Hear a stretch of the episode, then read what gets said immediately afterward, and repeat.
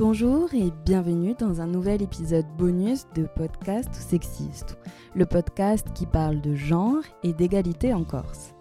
Je suis Audrey Royer et il y a maintenant deux mois, j'ai eu la chance d'être sélectionnée par la collectivité de Corse et l'ADEC pour partir à New York. Cet appel à manifestation d'intérêt était destiné à sélectionner des entreprises corses du secteur numérique, de la tech, impliquées dans des projets d'innovation au sens large et sensibilisées sur la thématique de l'égalité femmes-hommes pour participer aux conférences Tech Up for Women à New York, ainsi qu'à un ensemble de rencontres autour du numérique et de l'entrepreneuriat auprès des acteurs du secteur aux États-Unis. Sept représentants et représentantes de structures ont été sélectionnés pour représenter le tissu économique insulaire lors de cette délégation. Marie Maestrali, Estelle Lacombe, Andrea Colonna, Muriel Cresley, Lauriane Canat, Vanessa Bianconi et enfin moi-même. La délégation était accompagnée par la conseillère exécutive Lauda Giudicellis Bracia, dont Pierre Alessandri, directeur général de l'ADEC, ainsi que la volontaire internationale en entreprise Laura Casanova et de la chargée de projet au sein de la direction stratégique et innovation Laura Bazzali. À travers cet épisode, vous pourrez entendre les retours d'expérience sur ces sept sélectionnés, sept représentants et représentantes de structures qui sont partis en mission promotionnelle à New York. Écoutons-les tout de suite. Je m'appelle Marie Maestral. Euh, j'ai créé il y a 5 ans mon agence de communication euh, spécialisée dans le monde agricole. Donc oui, nous agro. Euh, j'ai aussi du coup un domaine agricole avec mon compagnon dans les agriates, donc le domaine de Cast. Et je suis co-présidente de l'association Corsica Business Women, donc au niveau Haute-Corse. En fait, j'ai toujours fait mes études en alternance et ma première alternance a été à l'ODARC, à l'Office de l'agriculture de Corse. Euh, je connaissais pas trop le secteur agricole, honnêtement. C'était pas quelque chose. Voilà, j'ai pas d'agriculteur dans ma famille. Euh, je, c'est pas quelque chose euh, euh, sur lequel je m'étais penchée plus que ça. Alors que voilà, j'adore les produits insulaires, mais voilà, c'est pas quelque chose que je connaissais en particulier. Et en fait, ça a été vraiment la révélation parce que j'ai rencontré les agriculteurs. Et c'est des hommes, des femmes déjà assez jeunes, contrairement à ce qu'on peut penser, très très très dynamiques et je trouve passionnant. Et ça a vraiment été une révélation. Et je me suis dit, bon, ok, il y a, y a 400 000 euh, idées euh, qui cogitent un peu dans leur esprit. Ils n'ont pas forcément euh, les moyens humains ou techniques, ou même le temps de les réaliser. Donc il y a beaucoup de beaux projets qui sont laissés au placard. Je trouvais ça très dommage. Ils n'ont pas les moyens financiers de, d'engager quelqu'un à proprement parler à temps plein pour ce genre de choses. Donc en fait, mon projet, il est né comme ça, avec la rencontre de ces gens-là. Je voulais vraiment ben, les aider de manière externe pour que financièrement ce soit quand même euh, réalisable et que moi je puisse prendre en charge voilà, tout ce qui, ce qui n'aurait pas le temps, tout ce qui n'est pas propre vraiment la production à proprement parler. Donc ça a découlé de ça. Ensuite, je suis partie me, continuer de me former sur le continent, euh, là spécifiquement dans le vin. Bon, je pense que du coup, mon compagnon euh, est un peu il est pour quelque chose parce que voilà, c'est lui qui m'a fait tomber dedans. on a créé nos projets à peu près en même temps. Donc voilà, on a pu se former en même temps, on a découvert la chose en même temps. Euh, on a commencé à travailler dans des, vignobles, notamment euh, domaine à Rennes. Et, voilà, et tout est parti de là. Et, quand je suis rentrée de mes, de mes formations, ben, j'ai monté l'entreprise et petit à petit, on a essayé de, de, grandir. Quels sont les services que tu proposes? Le community management, euh, vraiment axé Instagram et Facebook, majoritairement Instagram. la création de sites internet marchands ou non. Et, après, quelque chose qui me tient vraiment à cœur et que j'essaye de développer de plus en plus, c'est tout ce qui est euh, agrotourisme. Donc tout ce qui est événementiel, mais propre vraiment à l'agriculture, donc que ce soit dans les exploitations elles-mêmes ou euh, chez les partenaires, euh, comme des cavistes, des hôtels, des restaurants. voilà. Parce que je pense vraiment que qu'on a des beaux produits. et il y a une phrase que j'aime bien, c'est que si vous faites le meilleur produit du monde, c'est un peu et que vous communiquez pas, c'est un peu comme faire un clin d'œil en noir. Il y a personne qui va le savoir à part vous. Et ça, j'aime bien. Et j'aime bien le, redire à, mes agriculteurs parce que voilà, c'est. Ouais, vos produits sont géniaux, mais maintenant, il faut, il faut montrer que voilà, vous existez, euh, vous faites de la qualité, et donc montrer les coulisses et rencontrer un peu vos clients. Donc l'agrotourisme, pour ça, je trouve que c'est génial. Je sais que tu fais des événements dans ton domaine. Peux-tu nous en parler? Mon domaine, en fait, je le considère un peu comme un client. Bon, c'est le seul qui ne me paye pas, mais voilà, je le considère comme un client. Et du coup, c'est vrai que sur ça, j'ai un peu carte blanche pour développer les choses. Sur ça, mon compagnon me laisse un peu, un peu libre. Et donc, on a fait tout un calendrier vraiment d'événements au domaine. on voulait faire des choses, bah, bien sûr, apéro, un peu dînatoire et tout, pour faire des, soirées festives avec des groupes et tout, pour que ce soit sympa. Mais surtout, on voulait faire des, des événements culturels. Donc, on a fait des projections de films, des conférences sur des sujets qui nous tenaient à cœur, enfin, qui lui tenaient à cœur, lui, particulièrement. Et, au final, ben, on se rend compte que les gens, ils aiment bien. Déjà, le fait d'aller dans un vignoble, ils aiment bien, parce qu'ils ont l'impression que c'est quelque chose un peu fermé, alors que pas du tout. Le vin, c'est très accessible. Et le fait de rencontrer les gens, etc. Et en plus, ça crée vraiment. Euh, nous, on est dans un tout petit village. Je crois qu'il y a 40 habitants à l'année. Voilà. Et donc, euh, ça crée un peu du lien même entre les gens. Et ça crée un peu bah, de l'économie, parce que du coup, vous allez consommer, euh, acheter vos produits dans la micro-région. Et voilà. Et donc, ça, c'était créé à partir de l'agence. C'est l'agence qui l'a créé pour ce domaine-là. Bon, donc du coup, euh, j'étais un peu des deux côtés, je dirais. Mais, mais c'est des choses qu'on aime beaucoup faire et, on voit que ça plaît. Et je, pense que voilà, c'est même euh, financièrement, encore une fois, c'est une source de revenus autre. Parce que voilà, pendant le Covid, par exemple, il y a des choses, ça, tu sais que tu peux pas le faire, donc tu te concentres sur la production. Dès que le Covid nous a un peu lâché la grappe, ben, c'est des choses qui marchent très bien et tu mets pas tous tes œufs dans le même panier, c'est sympa aussi. C'est important aussi. Je m'appelle Vanessa Bianconi et je suis à l'origine du projet Miloé. Donc, euh, j'ai démarré cette aventure il y a 9 ans sur la base de mon expérience personnelle de patiente, durant laquelle j'ai pu constater qu'il y avait euh, euh, des problématiques pour partager ces informations de santé auprès des professionnels de santé que l'on rencontrait durant notre parcours de soins j'ai souhaité apporter euh, une réponse à cette, euh, à, cette problématique-là en développant le projet donc euh, Miloé d'une plateforme personnelle et sécurisée qui permet à l'utilisateur de compléter ses informations de santé, ce qui génère une fiche médicale d'urgence, celle-ci matérialisée sous différents supports qui intègre technologie du sans contact et du QR code. Du QR code. On retrouve notamment un bracelet, un sticker, une carte ou encore un médaillon. Et l'objectif, c'est qu'en un scan, les services de secours puissent avoir accès aux informations essentielles de santé du porteur, de manière à orienter les soins et éviter tout risque d'accident médicamenteux lors de la prise en charge. Euh, donc, c'était euh, vraiment le, projet de base que j'ai pu tester auprès de différents, euh, partenaires, notamment des groupements sportifs qui souhaitaient sécuriser la pratique de l'activité physique et sportive de leurs licenciés. donc, parmi les premiers partenaires qui nous ont fait confiance, on peut retrouver notamment la Ligue Corse de rugby ou encore le comité régional d'équitation. Euh, et euh, après de nombreuses, euh, enfin de nombreux mois de tests, on a pu se rendre compte qu'il y avait des améliorations à apporter et on a fait évoluer différemment donc la solution et, et, aujourd'hui on comptabilise plus de 40 partenaires qui utilisent notre, notre solution pour plus de 30 000 produits vendus. Quels sont les produits que tu proposes alors, tes solutions? Aujourd'hui, on propose différentes solutions. Euh, notamment une solution également de sport santé qu'on a pu développer avec l'un de, nos partenaires, euh, le SMUC Sport Santé à Marseille. Donc, euh, ils utilisaient notre solution pour sécuriser la pratique physique et sportive de leurs licenciés. Et ils ont pu identifier de nouveaux besoins, notamment liés au suivi des programmes d'activité physique adaptée que, que suivent leurs, leurs adhérents euh, atteints de maladies, euh, de maladies chroniques. Et euh, donc, nous avons développé en collaboration avec eux un logiciel Sport Santé, 1000 actions, qui leur permet justement de, de gérer les programmes et les tests de leurs adhérents de manière automatisée pour gagner du temps et leur permettre de passer plus de temps auprès de, leur, de leurs adhérents pour la prise en charge globale de leur, de leur programme. Et récemment, nous avons remporté donc un appel à projet euh, euh, lancé par euh, l'Agence régionale de santé de Corse pour développer un centre ressources qui traite des sujets de la vie intime et sexuelle et le désir de parentalité des personnes en situation de handicap. L'objectif, c'est de permettre aux personnes en situation de handicap, à leurs aidants et aux professionnels de santé et du médico-social, donc du territoire, de pouvoir accéder à des ressources en ligne euh, pour, euh, pour répondre aux questions et aux problématiques qu'ils pourraient rencontrer liées à, ces sujets. voilà, donc cette plateforme sera en ligne en fin d'année et va évoluer au fil du temps selon les besoins qu'on aura identifiés et, et que le public nous aura fait remonter.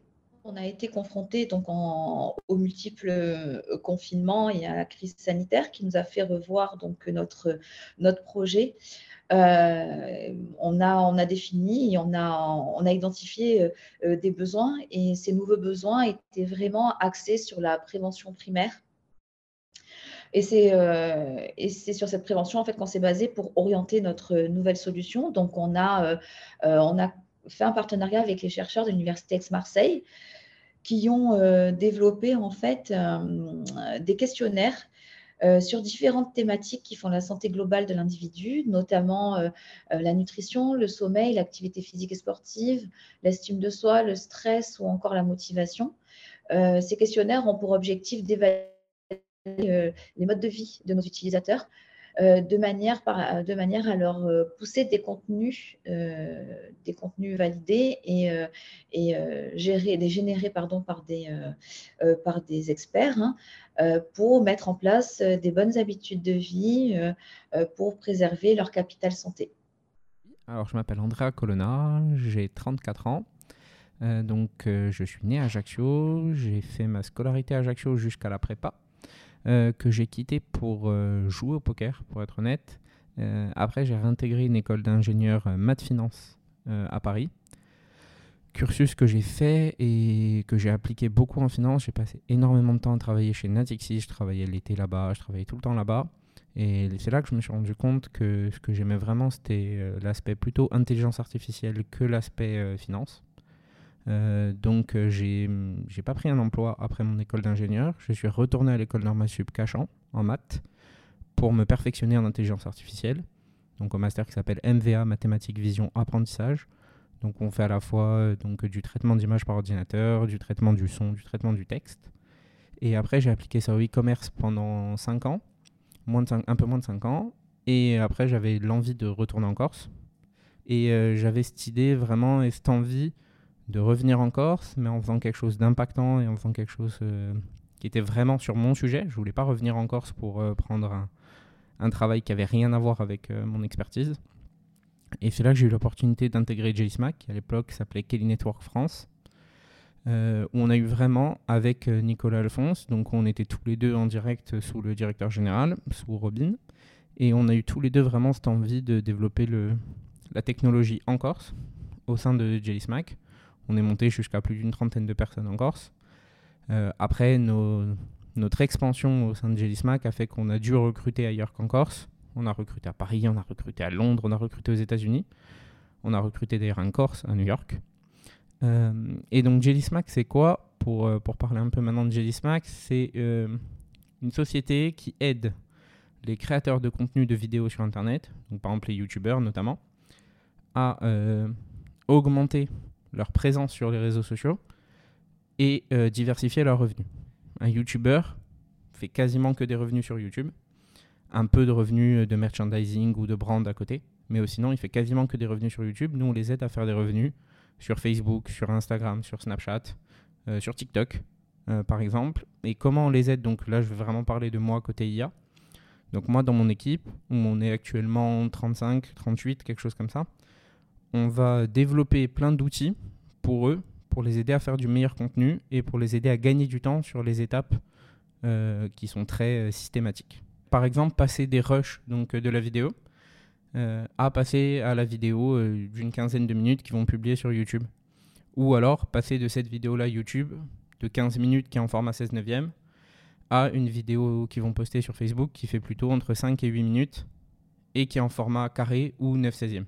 Donc vraiment passer euh, à la fois la transformation de format. Euh, donc on a des algorithmes de détection de qui est en train de parler, par exemple, là. Donc qui serait capable de voir que je suis en train de parler, de cadrer sur moi. Euh, voilà. Après, quand tu prends la parole, du coup, de cadrer sur toi. Et voilà, voir que si on s'échange beaucoup la parole, rester cadré sur nous deux, pas que sur une personne, et ce genre de choses, par exemple. Je suis Lauriane Canad et j'ai créé il y a maintenant plus d'un an Les Enfants du Maquis. Les enfants du maquis, c'est un vestiaire éthique vraiment dessiné pour le bien-être des enfants. en prenant en compte leurs besoins de motricité, leurs besoins de vraiment les libérer, libérer de tous les, vêtements serrés pour qu'ils se sentent bien dans leur corps, pour vraiment qu'ils puissent bouger librement. je suis restée pendant 12 ans juriste en droit des affaires et, et vraiment avec l'arrivée de la naissance de ma troisième petite fille, je me suis rendu compte qu'il y avait qui avait quand même un problème avec les vêtements pour enfants, qui était une version euh, réduite du vestiaire adulte.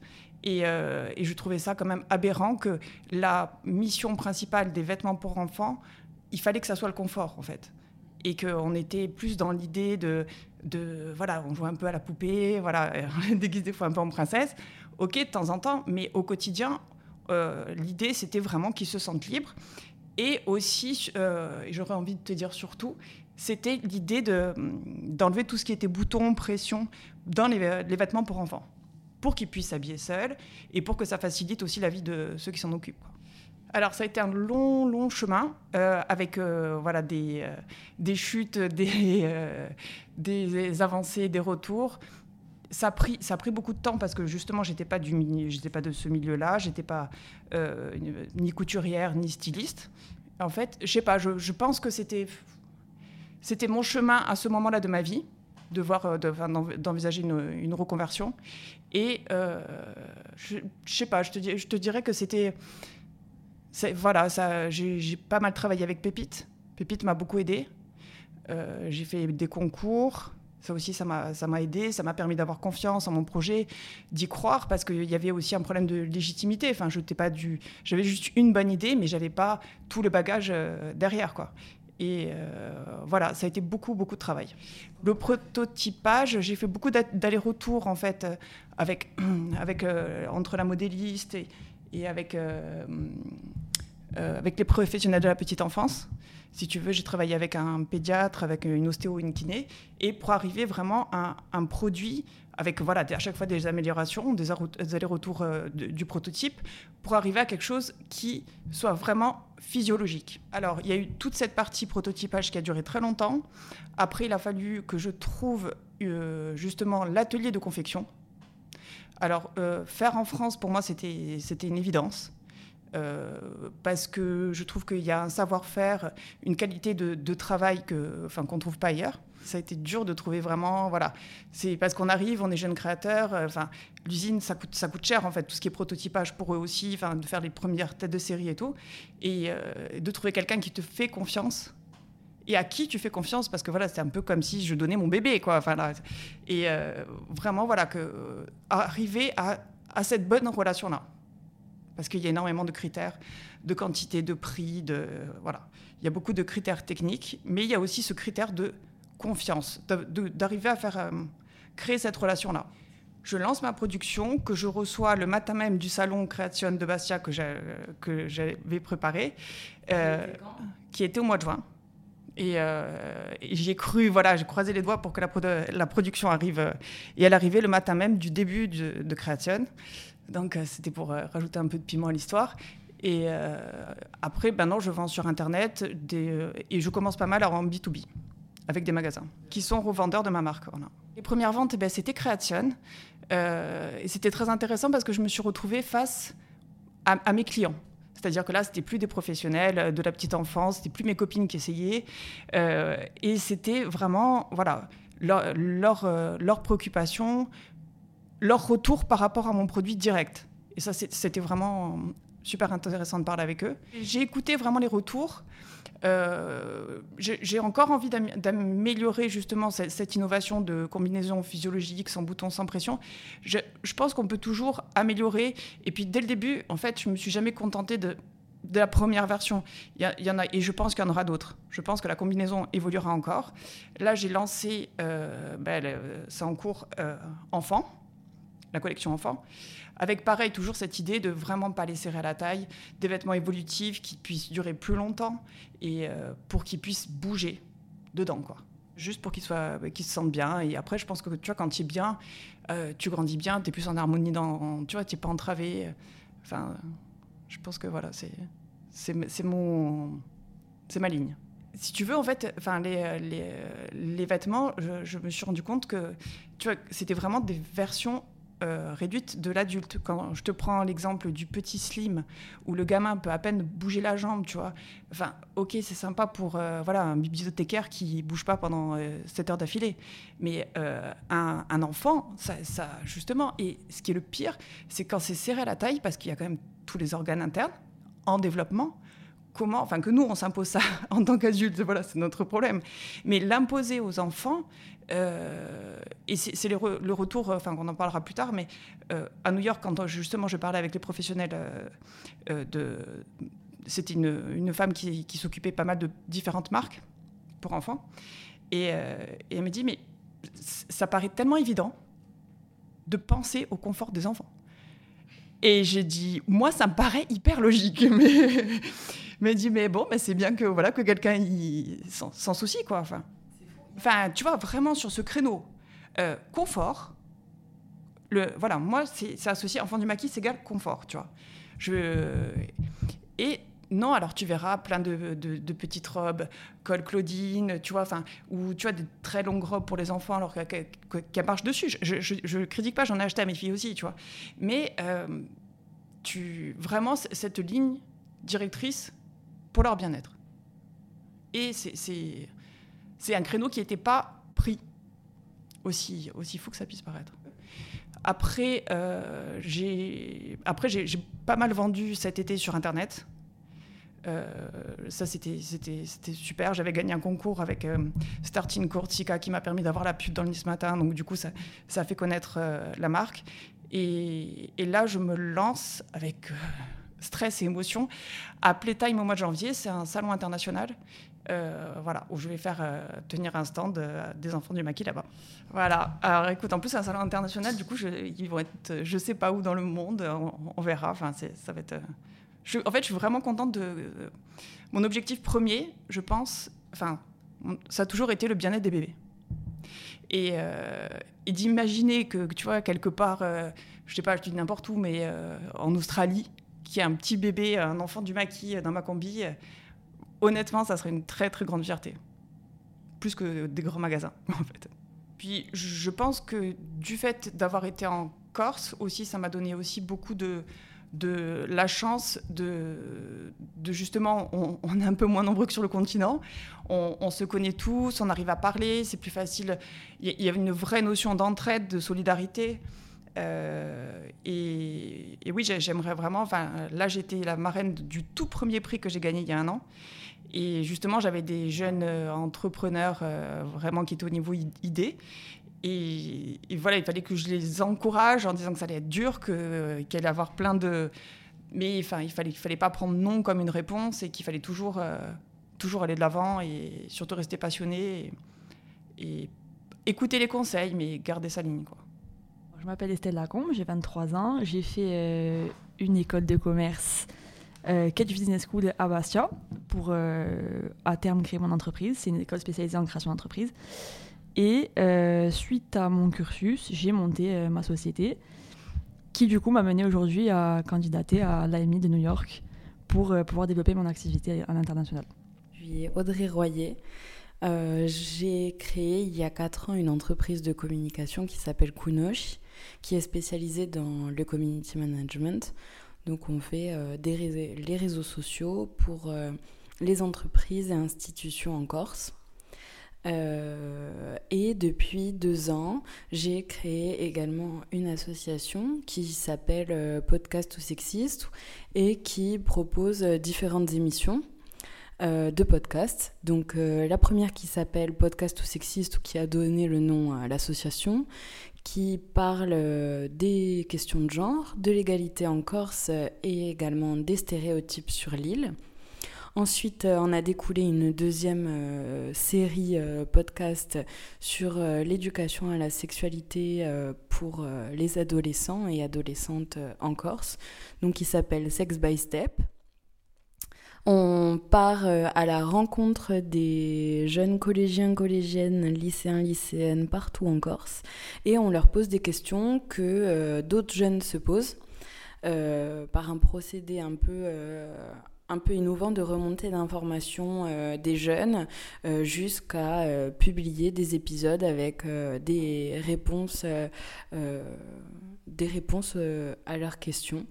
Ils se répondent de pair à pair, du coup c'est très intéressant. donc il y a déjà 12 épisodes sur cette première saison. voilà. Et euh, nous sommes en train de travailler sur euh, une troisième série qui est euh, Capsule Entrepreneuriat. Donc on va parler entrepreneuriat, on va parler vie de l'entrepreneur et de l'entrepreneuse et on va parler technique, technique, comment créer son entreprise, pourquoi créer son entreprise, les aspirations, les difficultés, les levées de fonds, comment gérer sa vie pro, sa vie perso, comment gérer sa santé mentale dans une entreprise. Et on va aussi euh, faire des portraits euh, d'entrepreneurs et d'entrepreneuses en Euh, qui ont entrepris depuis plus ou moins longtemps dans des secteurs d'activité totalement différents et à destination tant des professionnels que des personnes qui veulent avoir de, de la motivation au quotidien et savoir ce qui se passe en Corse dans le tissu économique et entrepreneurial. Je suis Muriel Cresté. J'ai 52 ans et j'ai un parcours professionnel donc du long de cette période euh, qui finit par être quand même assez importante. Euh, je suis d'abord ingénieur agricole. J'ai fait l'école supérieure d'agriculture à Angers. Et avec cette obsession de l'écologie, l'environnement, l'agriculture biologique, des positionnements forts pendant ses études, euh, avec la création d'une association pour favoriser l'écologie au sein des études. Donc on vendait du papier recyclé, on avait mis en place le, tri euh, des papiers, euh, etc., au sein de l'école. une partie de ces études, je les ai orientées donc agro-environnement, avec une année aux Pays-Bas à Groningen dans une formation dédié à l'agroécologie, le développement du territoire qui prend en compte à la fois l'environnement et une agriculture euh, respectueuse de cet environnement. Ensuite, je me suis euh, orientée vers euh, les lois, la politique agricole liée à l'inclusion de l'agriculture dans l'environnement, donc rivières, paysages, pollutions diverses et variées en faisant des missions pour le ministère de l'Agriculture. Et puis euh, finalement, euh, on va dire quasiment mon premier emploi, enfin juste après le ministère de l'Agriculture, eh bien j'ai été euh, responsable du CIVAM Bio Corse en 1995, un autre siècle. Et là, pendant sept ans, euh, j'ai passé mon temps à aider les agriculteurs et les éleveurs à passer en bio, à faire reconnaître parfois l'agriculture de montagne simplement dans ce qu'elle était en label bio, euh, pour la châtaigne par exemple, ou pour la noisette de Cervieri.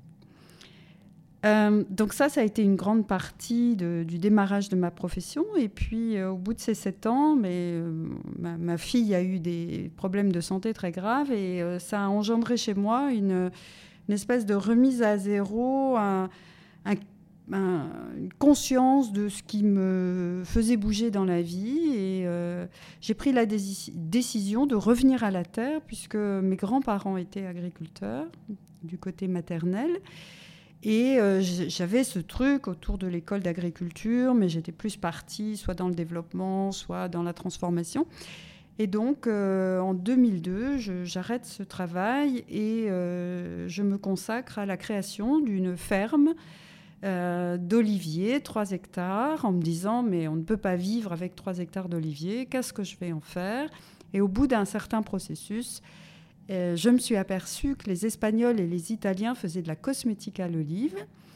Ça m'a vraiment parlé. Les chiffres ont parlé aussi. Ça a donné une perspective pour une toute petite exploitation agricole de 3 hectares d'oliviers, bah, de quand même pouvoir gagner sa vie, d'être autonome euh, sur ce petit territoire, en, donnant une forte valeur ajoutée à un produit fini. Donc, euh, très bien, l'idée excellente, mais je n'avais pas les compétences. Donc à 32 ans, je suis repartie aux études en laissant mes deux petits loups à Cherviogne. Et euh, j'ai fait un DESS en sciences biomédicales, orientation cosmétologie, à la fac de médecine de Liège, qui était le seul endroit euh, qui euh, acceptait de me prendre au mois de juin. En France, tout était plié, les dossiers pliés. Je n'avais pas les moyens d'attendre un an pour me former. Donc, me voilà partie à Liège et j'ai eu une chance énorme d'être prise en charge par le professeur de dermatopathologie qui a trouvé l'idée de faire une cosmétique à l'olive de Corse formidable, d'autant que dans les années 70, lui-même avait euh, mené des projets en Corse. Et, donc, euh, c'était une façon de, pour lui de retrouver euh, sa jeunesse, on va dire, et en même temps d'aboutir un projet sur ce territoire. Donc, comme quoi, on trouve des alliés partout qui sont liés à la Corse. Euh, et j'ai eu la grande chance pendant une année d'être vraiment encadrée par des professionnels euh, issus du monde médical et donc de donner une orientation dermocosmétique à Realia à partir de produits de terroir, d'ingrédients. Donc on a créé des actifs, on a créé des formules extrêmement spécifiques dans un esprit euh, de respect de la peau, de dermocosmétique, avec une formation en dermatopathologie. Bon, bien sûr, ça n'est qu'un an, je ne suis pas médecin, je ne suis pas dermatologue, mais ce professeur m'a donné vraiment des clés de la compréhension du système cutané. Ce qui fait que ça a une orientation très forte et qui a un écho aujourd'hui autour du microbiote, le respect du fonctionnement de la peau, du pH, euh, l'interaction des conservateurs avec la peau, le risque finalement d'allergie ou d'irritation, etc. Tout ça, en 2003-2004, j'avais déjà tout ça en tête. Et ce sont les sujets qui bougent la cosmétique aujourd'hui. Donc euh, cette formation m'a donné une, sorte d'avance ou en tout cas de conscience de vers quoi on allait en termes de, euh, de savoir sur le système cutané, l'interaction avec les cosmétiques. Euh, ensuite, euh, bah, je suis passée par un parcours très difficile que nombre d'agriculteurs connaissent, l'installation agricole.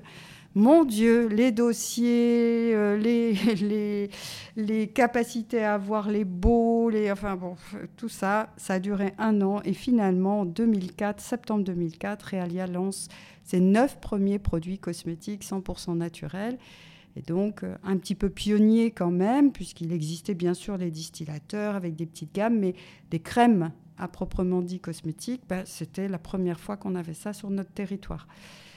Euh, et puis au cours de, de ce développement, j'ai fait aussi un certificat universitaire en toxicologie des produits cosmétiques, une année en aromatologie.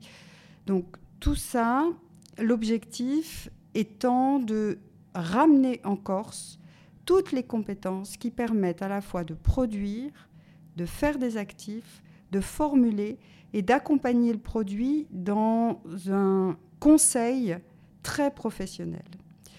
Et donc on a eu de cesse de continuer à se former euh, pour euh, vraiment avoir une autonomie de, production et de qualité de produit. Donc 18 ans de parcours, ayant commencé seul, aujourd'hui on est quatre à l'intérieur de Realia. Quatre femmes, dont deux issues du master phytochimie cosmétique de l'Université de Corse. Euh, une alternante qui est en BUT euh, entrepreneuriat aussi à Corté. 28 euh, produits cosmétiques, 3 produits de parfumerie, et encore une trentaine de produits autour de la senteur, mais aussi du côté alimentaire, puisque nous upcyclons certains déchets de distillerie, par exemple les zestes d'agrumes. Quand elles ont fini d'être euh, distillées, eh bien on les met au sucre et on fait de la marmelade. On fait aussi des sirops de clémentine, de, de pomelo, de citron, etc., dans le même esprit. On aromatise notre huile d'olive pour faire de l'huile aromatisée, des préparations à base d'huile d'olive. Euh, alimentaire. On fait aussi des infusions qui permettent à nous, on fait aussi des infusions qui permettent à nos instituts euh, bah, de faire un massage au romarin, mais aussi de proposer une, une infusion au romarin avant ou après le massage. voilà, c'est l'idée. Et il y a aussi des bougies qui permettent de faire la senteur. L'idée est de proposer une atmosphère. donc voilà, une soixantaine de produits en vente, une des nouveaux locaux avec une grande boutique où on propose bien sûr nos productions, mais aussi les produits des amis, donc euh, huile essentielle, d'essence naturelle corse, des savonneries, euh, des parfumeurs de Corse, euh, et maintenant des produits d'entreprises qui ont des concepts et qui nous les confient en recherche et développement, et parfois en production aussi, ou simplement la production, ou simplement la recherche et développement.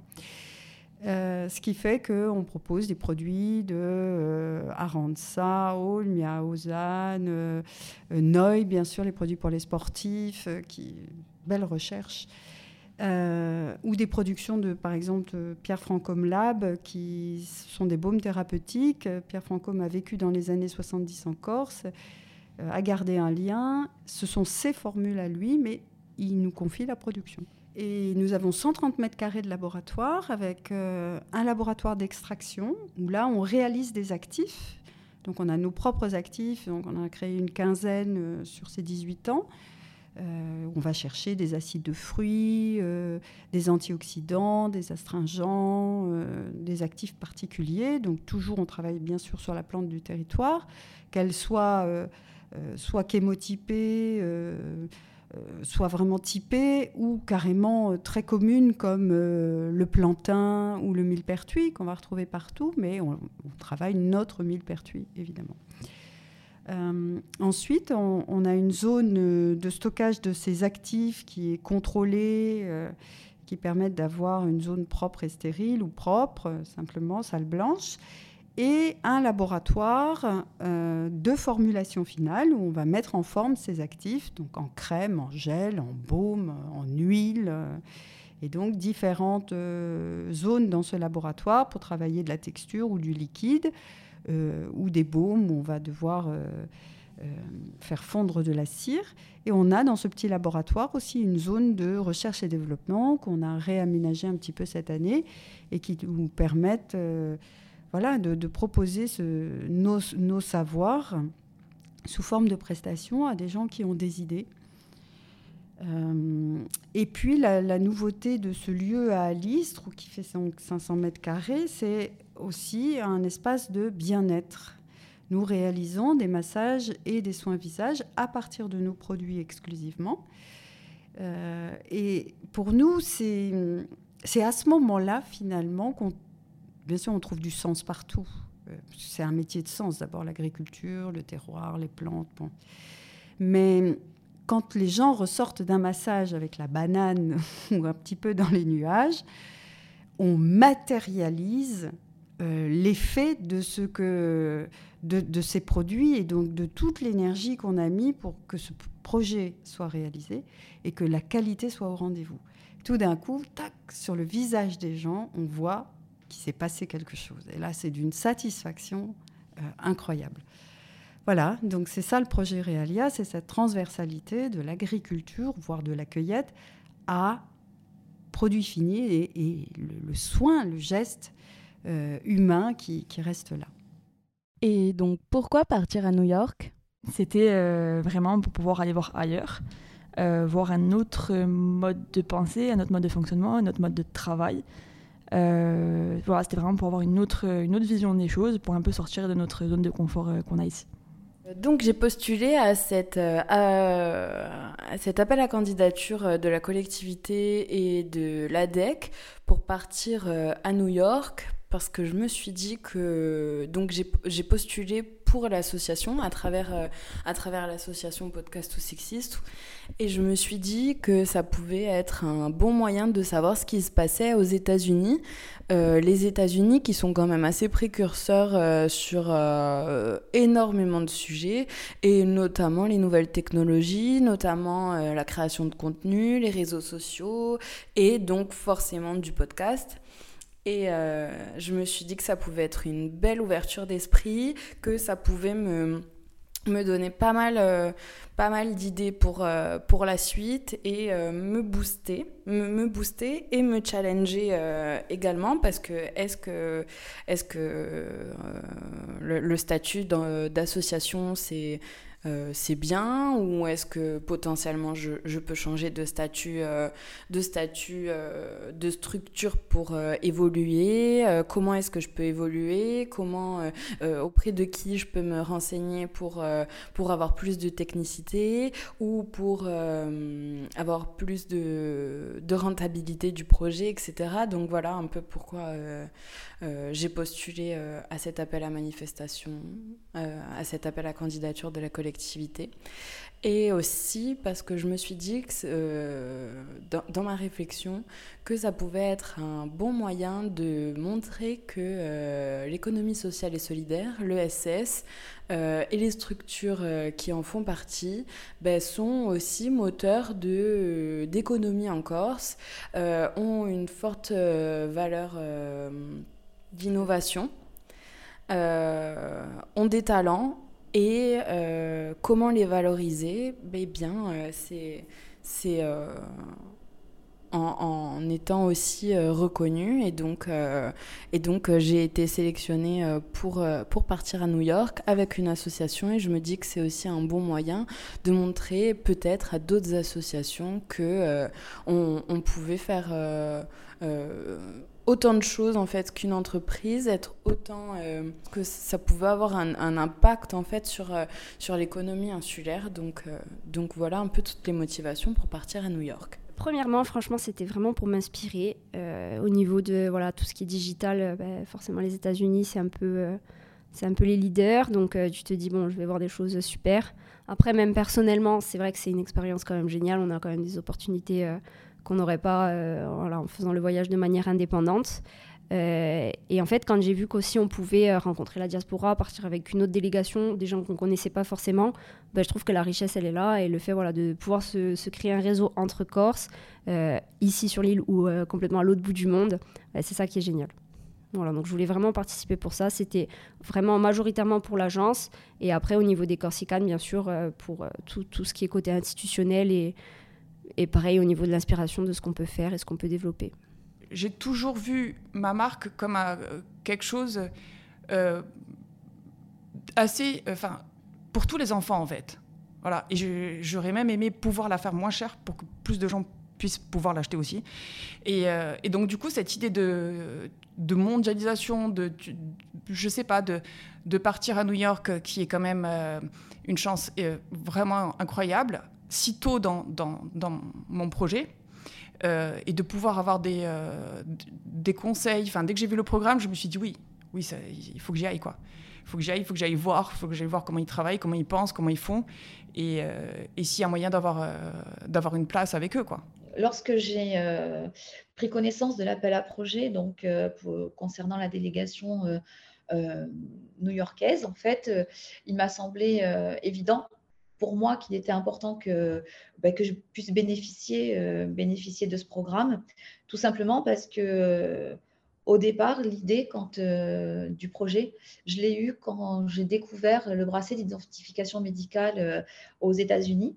Donc, je me suis inspirée effectivement de mon expérience personnelle. Et quand j'ai découvert l'existence de ce genre de dispositif lorsque je vivais aux États-Unis, euh, ça m'a paru évident de me dire bah, c'est euh, cette voie-là que je veux prendre.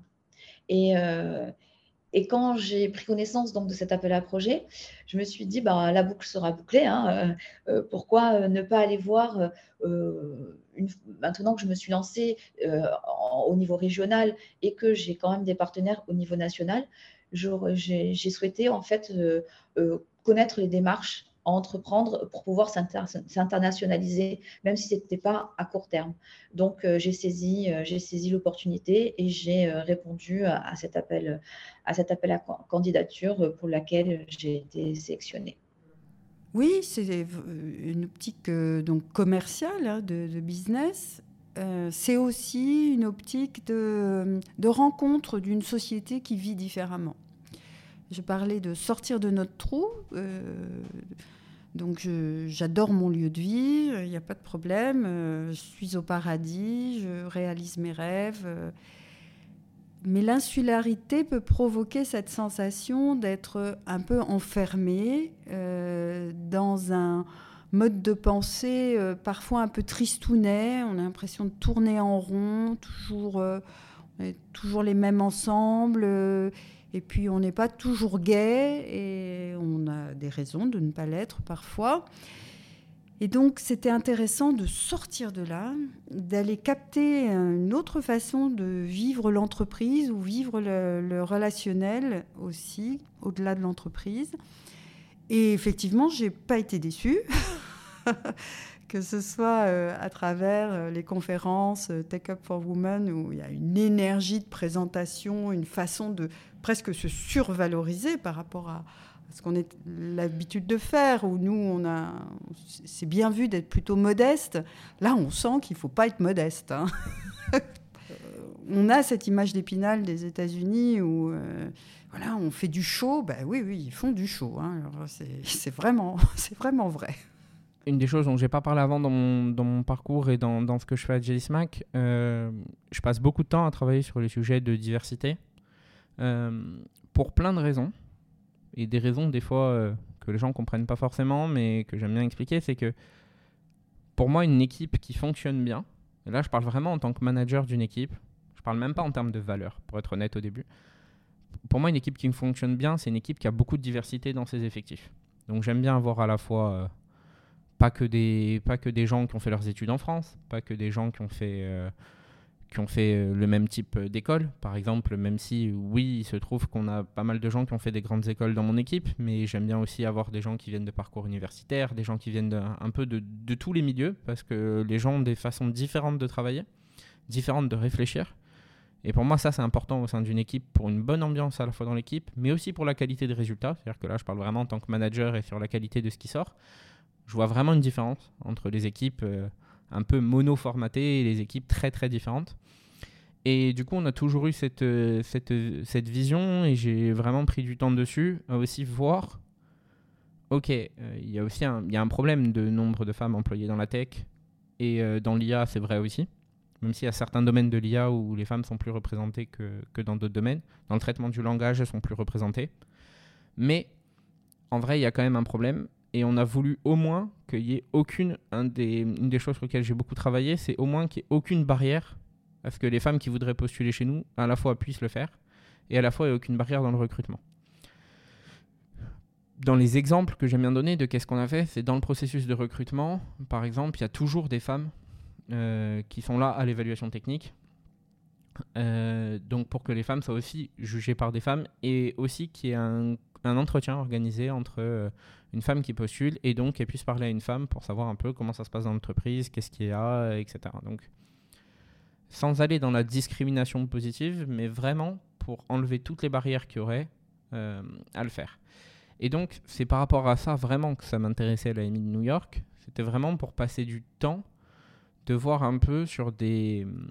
Avec notamment, on en reparlera tout à l'heure, mais avec notamment des grosses conférences tech euh, avec des femmes qui ont des places importantes dans la tech, de voir un peu, ok, qu'est-ce que eux ils ont réussi à lever comme barrière en plus, qu'est-ce qu'ils ont réussi à faire pour que à la fois ça se passe mieux euh, dans l'entreprise et que on arrive sur les générations euh, futures à ce qu'il y ait euh, bah, de plus en plus de femmes qui aillent dans ces métiers-là, parce qu'il n'y a aucune raison logique qu'il y ait moins de femmes en tech et en IA que, que, que d'hommes, donc pour essayer de faire sauter un peu ces barrières-là. Donc moi c'est vraiment ça qui m'intéressait dans, dans la de New York, c'était vraiment être sur ces sujets-là c'est quelque chose vraiment qui à la fois me tient à cœur, que je travaille beaucoup aussi avec ma binôme, donc qui est VP Data chez nous, Virginie Cornu, alors qui n'est pas dans l'entreprise, euh, qui n'est pas dans la section entre guillemets en Corse, mais qui est, qui à Paris, elle, et qui aussi travaille beaucoup là-dessus. Et euh, même si je travaillais déjà pas mal là-dessus avant qu'elle arrive, on a essayé vraiment de renforcer ça. On a fait des partenariats aussi, que ce soit avec 15 Tech, donc euh, qui essaye de d'aider les entreprises à atteindre la parité dans les équipes en tech, je crois d'ici 2030, quelque chose comme ça. Euh, avec Adatech School, qui est une école spécialisée pour que justement il n'y ait pas de barrière aux femmes dans l'école, euh, pour qu'elles arrivent à avoir euh, les bonnes méthodes d'éducation et que les barrières ne, soient pas là pour leur permettre de, de se réaliser dans leur, dans leur parcours professionnel. Donc voilà ce que moi m'intéressait vraiment dans ça se New York, c'était vraiment voir, ok, il y a des échos qu'ils sont quand même meilleurs que nous aux États-Unis sur ces aspects-là. Donc je voulais aller voir un peu ce que ça donnait, je voulais aller euh, vraiment les écouter euh, et essayer de prendre des informations et, et, après de voir comment faire pour les appliquer dans l'entreprise. Qu'est-ce que ça t'a apporté, ce déplacement à New York, Vanessa, personnellement et professionnellement?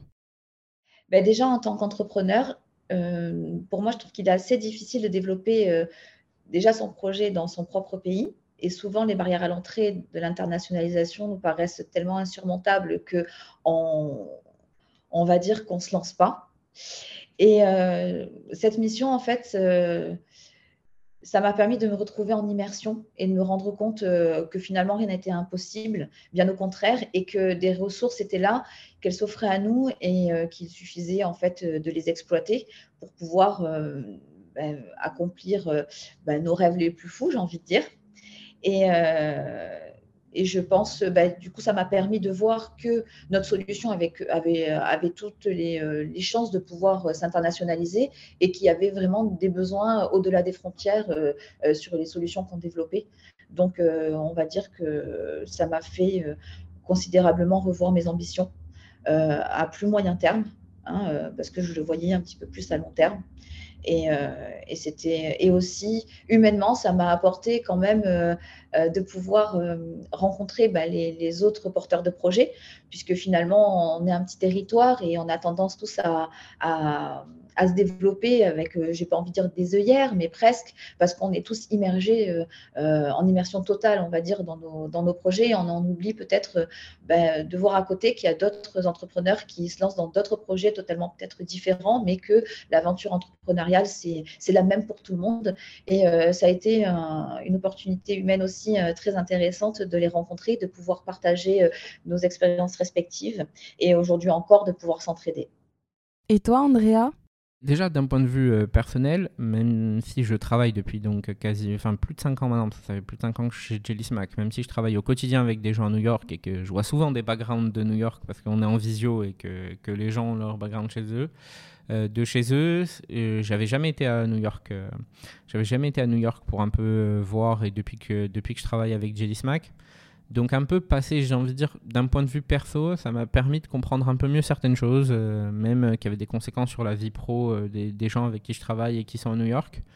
se mettre un peu dans l'ambiance, je trouve que c'était c'était assez important pour y être vraiment à New York, pas en mode pas en mode congé, mais en mode travail à New York, voir un peu les implications que ça avait et un peu les, les différentes choses et ce qu'on pouvait ressentir en étant à New York. Donc ça, je trouve que d'un côté perso, ça c'est vraiment quelque chose qui m'a c'est vraiment quelque chose qui m'a impacté euh, d'un point de vue perso. Euh, après d'un point de vue professionnel donc euh, que ce soit donc un peu par rapport à tous les rendez-vous qu'on a eu il y a pas mal de choses dont, je me suis dont je me suis rendu compte sur les différences un peu aussi culturelles US et US et France et aussi donc sur leur approche leur approche à ce qu'ils appellent le woman empowerment donc comment on fait pour que justement aient le pouvoir qu'elles doivent avoir et sur les postes qu'elles doivent avoir. Euh, donc c'est là où là j'ai appris beaucoup d'informations et sur la conférence Take Up for Women, euh, qui était une journée complète de conférences avec 38 conférences de 10 minutes, euh, où là on a pu apprendre vraiment beaucoup de choses sur pas mal de d'aspects qui peuvent paraître être des points de détail, mais où là on se rend compte de la différence et on se rend compte de qu'est-ce qu'on peut faire. Qu'est-ce que New York m'a apporté personnellement, professionnellement? Euh, personnellement, je dirais euh, déjà, euh, premièrement, c'était la première fois que, j'allais à New York. C'était la première fois aussi que je quittais l'Europe. Donc, en termes d'ouverture d'esprit et de, challenge personnel, c'est déjà énorme. J'ai pris l'avion seul, j'ai pris les hôtels seul et je, je, suis aussi restée plus longtemps à New York. Euh, à la base, je devais être seule aussi, et puis au final, euh, je me suis euh, liée d'amitié avec une personne qui restait aussi, aussi à New York autant que moi. Du coup, on, s'est pas mal vu, mais voilà. Donc personnellement, le, fait de partir un peu seule comme ça malgré qu'on rejoigne d'autres personnes, c'est quand même assez, assez énorme. Euh, et ensuite, euh, professionnellement, ben, l'ensemble des rendez-vous que l'on a eus, en fait, euh, était, vraiment, était vraiment incroyable. On n'a pas arrêté pendant trois jours, on a vu vraiment beaucoup de personnes, des acteurs très importants à New York et sur le et, pour, euh, et pour les entrepreneurs, en fait, euh, des représentants de la France aux États-Unis, des représentants euh, des entreprises et des entrepreneurs aux États-Unis. C'était vraiment très enrichissant professionnellement. Euh, je dirais aussi que, personnellement, d'avoir été dans des, endroits comme euh, l'ONU Femmes euh, à New York, au consulat, au consulat de, France à New York, c'est, vraiment une belle fierté professionnelle professionnelle et personnelle, de, me dire qu'un jour dans ma vie j'ai eu l'opportunité de faire ça grâce, à, ma structure, ben, c'est très valorisant. Euh, professionnellement aussi, si on rentre un peu dans le détail euh, des rendez-vous, ça m'a apporté des contacts. Euh, notamment Business France, car j'ai eu un entretien très très très bien avec Camille Jean-Jean, qui est qui fait partie de la Villa Albertine et qui propose des, des, des, des résidences euh, à New York euh, et aux États-Unis euh, sur, sur l'art et également sur la création de contenu comme des podcasts.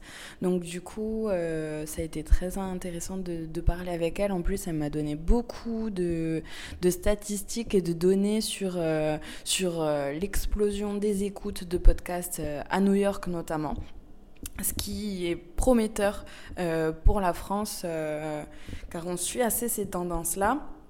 Et je me dis que sur ce secteur d'activité, ça peut vraiment être très intéressant de, creuser de trouver un modèle économique euh, pour, pour l'association, car c'est, au niveau de l'audience, ça, ça, a un peu clairement explosé. Euh, et également parce qu'elle m'a donné un contenu d'une personne qui gère euh, la plateforme où je diffuse, euh, sur laquelle je diffuse mes podcasts, Ocha, un contact de New York, la représentante de, de, de New York pour Ocha.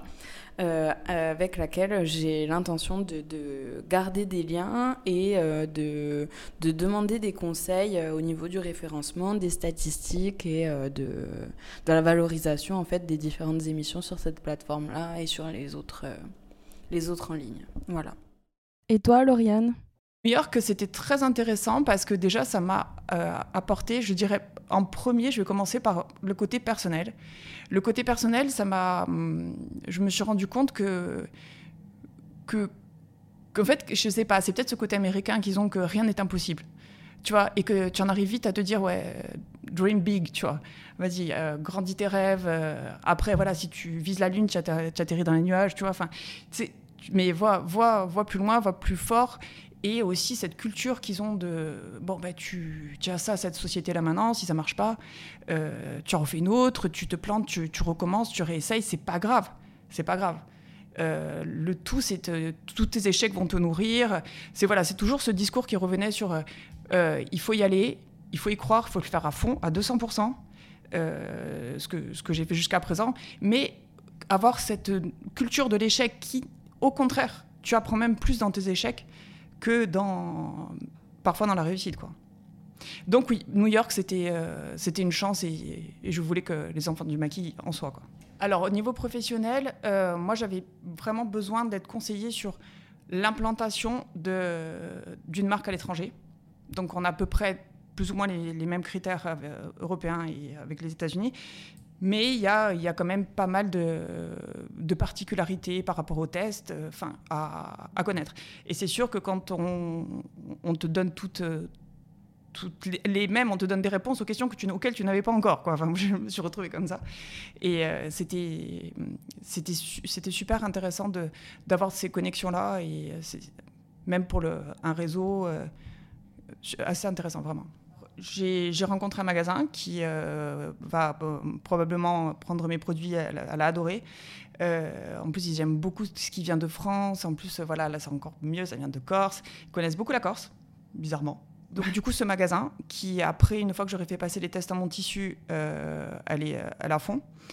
Et, et le, le, retour en Corse, on m'en a énormément parlé on m'a énormément parlé de, voilà, de New York, comment c'était, comment, comment ça s'est passé, enfin, euh, qu'est-ce que c'était, tu vois. Enfin, c'était, je trouvais ça marrant, enfin de justement de faire partager ce voyage parce que je l'ai justement sur Instagram, je l'ai pas, pas, mal filmé, j'ai raconté ce qu'on faisait et, euh, et d'avoir tous ces gens qui voilà qui te font des retours, qui s'interrogent. Alors, euh, quand vous avez l'ONU, euh, l'ONU Femmes, comment ça s'est passé Enfin, plein de. J'avais l'impression de partir avec d'autres personnes aussi, d'avoir amené d'autres personnes avec moi en fait. Et c'était ouais, c'était cool. Muriel, alors, euh, professionnel, bah, j'ai fait des contacts. Euh, les rendez-vous euh, sur Business France ont été pour moi très intéressants parce qu'en même pas 20 minutes, une experte d'importation de, cosmétiques françaises m'a expliqué tous les tenants et les aboutissants, fait un diagnostic de la marque et donc la possibilité ou non de rentrer sur le marché américain. Donc ça, c'était très fonctionnel. J'ai rencontré une revendeuse potentielle et d'ailleurs, on a lancé une démarche, euh, donc euh, peut-être ça sortira ou pas, mais en tout cas, euh, on est rentré dans une démarche de business. donc professionnellement, voilà, ça portera peut-être ses fruits. On est allé voir une boutique dans la clean beauty, la, beauté propre, et c'était intéressant de voir quel type de, marque il proposait, les ingrédients qui étaient mis en avant, etc. ça, ça m'a bien aidé aussi.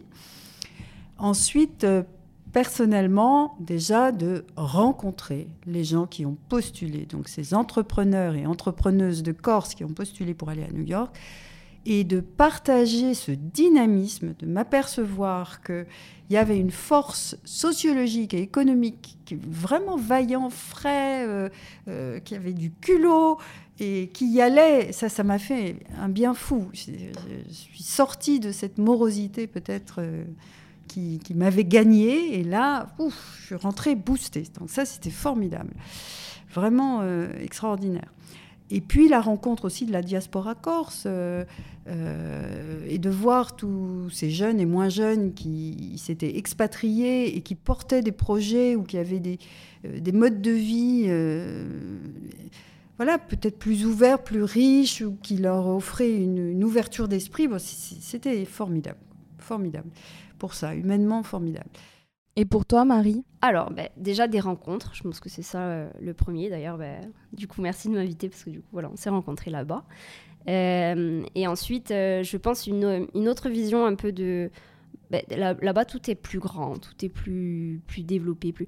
Et en fait, on se rend compte que oui, il y a des choses qu'on peut, après, moi, au niveau de l'agence, qu'on pourrait développer, qu'on pourrait mettre à, niveau pour chez nous mais c'est difficilement transposable. Il y a des choses, voilà, on a rencontré des gens, euh, ben, c'est carrément un autre monde, donc c'est très intéressant aussi. Euh, après, voilà, il faut savoir euh, ce qu'on peut prendre et ce qu'on ne peut pas prendre. Clairement, il y a des choses. D'avoir rencontré quelqu'un de la CIA, au niveau personnel, c'est génial. Après, c'est vrai qu'au niveau de l'entreprise, bon, il y aura peut-être moins de retours du coup. mais par contre, tout ce qui est voilà, vraiment diaspora, le consulat, c'est vraiment un, un, un rendez-vous auquel je m'attendais enfin, je m'attendais pas à grand chose parce que je pensais que ça allait être très très institutionnel et au final, je trouve que le consul il a quand même été vachement ouvert sur nos, entreprises respectives. Il nous a même proposé de potentiellement faire un, événement sur la Corse. Donc ça, c'est quelque chose au niveau des Corsicanes et au niveau de l'agence sur lequel j'aimerais bien participer, du point de vue agricole, du moins pour l'agence. Donc voilà, ça a vraiment été un euh, retour euh, plus humain, je dirais, que, que technique. Mais bon, c'est comme ça aussi que ça fonctionne. La diaspora, il y avait des profils super intéressants notamment Roxane, euh, que j'ai recontacté après. Que voilà, j'aimerais bien aussi qu'on fasse un événement, pourquoi pas au domaine. Euh, The Wandering Barman débarque en Corse ou un truc euh, voilà, comme ça. donc voilà, il y a, peut-être des choses à développer. après, c'est sûr que c'est un autre monde, bon, ça on le savait, mais il y a des choses à développer. Personnellement, déjà au niveau de l'anglais, parce que c'est toujours mieux quand on peut les entendre et communiquer avec eux en face à face. Parce que dans mon activité, c'est au niveau tech, c'est vraiment important de parler anglais. Et c'est bien quand on parle anglais par mail, par message et tout, mais de pouvoir parler en vrai, de pouvoir les entendre, de pouvoir essayer de comprendre aussi, c'est hyper pratique. Et après, sinon, donc personnellement, euh, ça m'a apporté vraiment euh, beaucoup de respect et d'admiration pour eux, que j'avais déjà auparavant, mais qui s'est confirmé. Et, mm, je sais que ben, du coup, à l'avenir, c'est vraiment un, terrain des États-Unis où je voudrais m'importer, euh, peu importe l'activité que j'aurai, je sais qu'un jour, je voudrais m'importer là-bas. Alors honnêtement, on rencontre des gens qui sont vraiment passionnés là-bas des gens qui ont vraiment envie de travailler et qui du coup partagent leur, leur passion et leur, leur, leur façon de travailler. Ils sont vraiment hyper ouverts. Ils vous conseillent ouvertement, sans, sans tabou. Ils n'ont ils ont rien à cacher. Le moindre conseil qu'ils peuvent vous donner, ils vous le donnent. Et ça, c'est super parce que du coup, ben, quand on est en Corse, on n'a peut-être pas forcément de contact qu'on a avec eux avec 5000 km de distance. Donc quand on est vraiment face à eux, on peut vraiment échanger comme on veut et apprendre euh, plein de choses. Et c'est ce que, ce que j'ai fait en fait. J'ai fait plein de rencontres hyper, hyper utiles. Euh, pendant les trois jours, j'ai rencontré une personne, au moins une personne euh, très très utile chaque jour. on est resté en contact et j'ai eu ben, plein de conseils qui m'ont aidé pour, pour mon activité, même pour personnellement, pour ma façon de travailler, ma façon de penser. vraiment que des personnes bienveillantes et que des bons conseils. Professionnellement, ça m'a surtout apporté ben, du réseau. Vraiment, j'ai rencontré des personnes qui avaient des postes euh, ultra, euh, ultra compétents dans des entreprises, des, des, grandes startups, Microsoft, Airbnb, tout ça. j'ai été mise en contact avec le CEO d'Airbnb. Ça aussi, c'est incroyable. Il n'y a que là-bas en fait qu'on peut, qu'on peut avoir une telle opportunité. j'ai rencontré plein de personnes qui travaillent dans la data, dans la tech, donc super pratique pour moi j'ai pu avoir plein de retours, plein de conseils, et c'est que des personnes avec, en fait, avec qui j'ai gardé contact. Donc c'est pour l'avenir, c'est super pratique et c'est vraiment une belle expérience. Quels sont les rendez-vous qui vous ont le plus marqué? Déjà, bon, le consul, comme je l'ai dit, c'était la belle surprise, euh, d'autant plus que j'y allais vraiment pas dans une optique euh, plus de représentativité, parce que voilà, on, était, on représentait la Corse et la délégation corse, que euh, vraiment dans une optique où ça allait nous, nous servir. Donc belle surprise. Parce que c'est celui que j'attendais le moins, je dirais. Et celui qui m'a le plus surprise. Donc euh, oui, vraiment sur la, même sur l'accessibilité du consul. Voilà, le fait qu'il soit très disponible, très à l'écoute. Et, le fait qu'il ait des projets pour nous, qui voilà, qui nous ait pas juste reçu avec des croissants jus d'orange, non, il avait vraiment une idée euh, de développement euh, par la suite. Ça, je trouve que c'est intéressant. Et là, je pense que concrètement, la Corse a une carte à jouer, qu'on peut faire quelque chose par la suite. Alors, euh, que j'ai le plus apprécié, je pense que c'est Business France, parce que euh, pendant ce rendez-vous, on a eu plein d'informations sur justement l'internationalisation d'une entreprise euh, française ou corse aux États-Unis. Et c'est plein d'informations qui sont très compliquées à trouver regroupées sur Internet. Il faut chercher sans arrêt, faut... même au niveau des chiffres, c'est hyper compliqué. Là, on a vraiment eu une présentation claire avec des chiffres fiables et vraiment super, super pratique, super important à savoir. Et, et après, euh, au niveau de, des conférences tech aussi, ça m'a beaucoup plu parce que ben, on a pu voir des, femmes hyper, euh, hyper, euh, hyper inspirantes avec des parcours incroyables, avec des façons de, de s'exprimer, des énergies aussi qu'on voit rarement ici. Et j'avoue que d'avoir vu toutes ces femmes, en plus c'était hyper cadencé, il y avait vraiment de la, hyper qualitatif. Et ouais, c'était bien de voir ça en vrai, plutôt que sur les vidéos YouTube. encore une fois, c'est encore mieux de le voir en vrai, de voir ces femmes qui sont hyper motivées, qui sont là pour nous apprendre des choses et pour nous faire des retours d'expérience, pour que nous, on fasse pas les mêmes erreurs qu'elles, qu'on ait plein de conseils et qu'au final, on s'épanouisse euh, comme elles. Euh, les, rendez-vous qui m'ont le plus marqué, je pense que j'en ai parlé, c'est vraiment Business France parce que j'ai rencontré beaucoup d'entrepreneurs euh, euh, lors de, cet entretien et ça a été vraiment très pertinent. Ensuite, pour continuer dans la chronologie, bah, toujours la diaspora, hein, parce que de voir des, profils si différents à New York, des, parcours de vie, des parcours d'entreprise, des, des, parcours d'entrepreneuriat, des parcours professionnels, c'est incroyable et c'est un boost énorme ils sont infatigables et ça, ça nous remet aussi en, question de se dire, ben, à New York, en fait, il y a des personnes de chez nous, il y a des personnes corses qui sont parties là-bas et qui sont euh, incroyables dans leur domaine, qui, qui, sont parmi les meilleurs euh, euh, à New York et, ça booste. Ça booste énormément de se dire que ben, c'est faisable en fait on avait rendez-vous à Brooklyn, donc euh, dans, un, dans un concept de bar à cocktail euh, qui était euh, créé par une Corse, donc Roxane, The Wandering Barman. Déjà, la déco en elle-même, le concept, l'ambiance, elle a vraiment créé quelque chose qui est un peu qui est original et qui, je pense, lui ressemble, qui vraiment, je pense, ça, ça, lui ressemble clairement. donc, elle a pu déjà tout nous présenter. Donc, moi, voilà, avec le côté un peu alcool spiritueux, bah, forcément, déjà, ça m'intéressait de voir un peu les coulisses, de voir un peu ce concept de cocktail prêt, à boire. Et en plus de ça, j'ai trouvé le personnage absolument formidable. C'est-à-dire qu'on a pu passer la soirée avec elle et avec les autres personnes de la diaspora euh, pour les rencontrer. Euh, mais elle, elle était très accessible. Elle a vraiment un parcours que je trouve génial, un dynamisme qui était euh, fou. Et, on a pu rencontrer donc Patrick Ottomani, le président de la diaspora de New York, des Corses à New York, qui lui aussi a, un parcours assez bah, lui assez prestigieux pour le coup et qui a des contacts, euh, je pense un carnet de contacts long comme mon bras, voire euh, mes deux bras. Euh, et, en fait, rencontrer des gens comme ça, mais c'est génial. Je me dis que si on était parti seul, ne serait-ce que, même pour le travail, mais ne serait-ce que pour le loisir, avec des amis, ma famille ou mon compagnon, par exemple, ben, j'aurais pas eu l'accès à ces personnes-là. Et déjà, j'aurais pas su qu'il y avait ces personnes-là. J'aurais pas eu une enfin, j'aurais sûrement pas eu la possibilité de les rencontrer. Donc, ce, voilà, ce rendez-vous-là, c'était vraiment bah, découvrir que oui, il y a des Corses à New York, il y a des Corses qui font des choses complètement différentes, euh, des profils complètement différents, qui ont fait leur trou, euh, qui n'oublient pas qu'ils viennent de Corse quand même, qui ont toujours un pied là-bas. Et euh, je pense qu'on peut créer un lien et on doit créer un lien entre faire un pont, la Corse et, New York. Je pense même qu'on aurait pu plus développer ça, on aurait pu essayer de plus en amont réfléchir un peu à qui y avait sur le territoire, les faire venir et essayer qu'il y ait encore plus de monde. Et, même peut-être dans le séjour avoir plus de temps avec ces gens-là justement, notamment Patrick Ottomani hein, qui est extra. Mais euh, c'est vraiment ces deux, ces deux points-là. Euh, en fait bizarrement euh, le, le, la rendez-vous, enfin la rencontre avec la diaspora, c'était censé être le moment un peu convivial et un peu plus cool, mais au final, je trouve que c'est celui qui peut s'avérer être le plus concret parce que voilà, c'est il y a toujours un lien entre les Corses à l'autre bout du monde. Voilà, tu sympathises beaucoup plus facilement, tu as un rapport qui est différent. Et autant si ça se trouve ici, on se, on se critique, on se crache dessus, mais alors quand on est ailleurs, on est tous solidaires, c'est trop beau. Mais euh, voilà, ce serait vraiment les deux, je pense, les deux rendez-vous qui m'auraient le plus marqué. Ouais.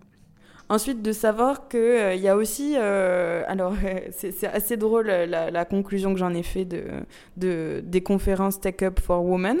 Donc en plus du contenu que j'ai pu j'ai pu en retirer des, euh, des, conférences sur des réseaux sociaux, des conférences sur euh, le, le, les podcasts, des conférences euh, assez inspirantes et même des, des, présentations des personnes. Voilà, donc ça, c'est il y a trois choses que j'ai retenues de ces conférences-là. D'un, ben, les informations que je viens de vous dire sur les réseaux sociaux, sur les podcasts. Voilà, j'ai pris pas mal de photos et j'ai essayé de retenir le maximum de choses que je comprenais. La deuxième euh, chose que j'ai retenue, c'était euh, la façon de se présenter des Américaines. Euh, ils se mettent tellement en scène, tellement en avant que je me dis qu'on a, on a beaucoup à travailler sur notre façon de nous présenter euh, et sur notre façon de nous mouvoir euh, sur scène, etc. La façon de présenter un projet qui, a priori, n'est pas très fun comme un logiciel de comptabilité. Et au final, on en fait quelque chose de génial. On a pris une photo avec la personne qui a fait cette conférence-là. on lui a dit merci pour ta bonne humeur, merci pour toute ton énergie que tu nous nous a dégagé, ah, on l'a écouté du début à la fin, et voilà, euh, je pense que ça, c'est, vraiment la deuxième chose que j'ai retenue de, ces conférences-là. Et enfin, la troisième, c'est par rapport, euh, bizarrement, aux problèmes techniques. Des fois, des, des, des PowerPoint qui ne se lancent pas, des fois... Euh, euh, ben on se trompe de slide, il n'y a pas la bonne slide, ou des fois il n'y a pas la bonne personne qui vient et c'est pas bien annoncé. Euh, enfin voilà, plein de choses. Et euh, je me suis, enfin ça, ça remet aussi en perspective de se dire, ben, à New York en fait c'est pas non plus parfait et pourtant c'est l'une des villes et, les plus inspirantes au monde, avec des projets les plus inspirants au monde et il y a quand même des couacs.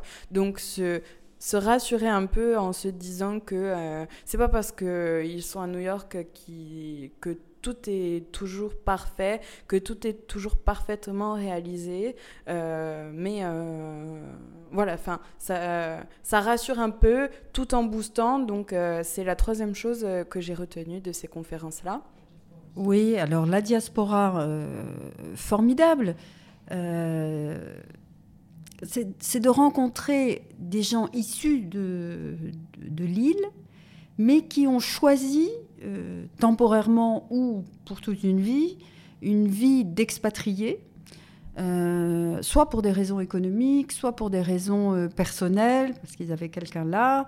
il y avait un, jeune de Bastia, pâtissier, qui se retrouve pâtissier français à New York. Voilà, c'est tout à fait une autre aura. Donc euh, ça, je trouvais ça formidable parce que on a plein de situations où dans notre territoire, on se dit oh c'est pas bien ce que je fais, je suis mal payé ou je je suis pas reconnu. Puis tout d'un coup, cette exportation, voilà, ce jeune qui est pâtissier français du coup à New York, qui est issu de Bastia, ben oui c'est un autre level, ouais, c'est un autre niveau, c'est une autre perception même de lui-même avec le risque qu'il a pris, avec et, puis voilà, pâtissier là-bas, c'est autre chose.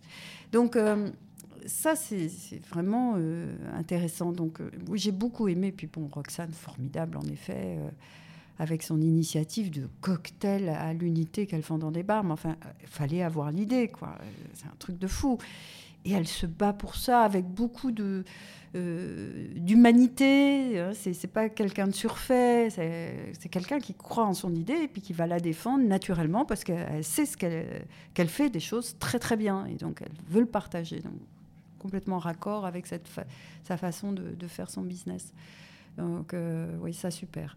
Alors, le consulat, consul général de, France, j'ai apprécié euh, son écoute active. il, a vraiment fait son travail dans le sens où il nous a posé des questions. On n'était pas là dans quelque chose d'entendu par lequel il fallait passer. Euh, j'ai eu la sensation d'un vrai échange, d'une vraie écoute, d'un intérêt.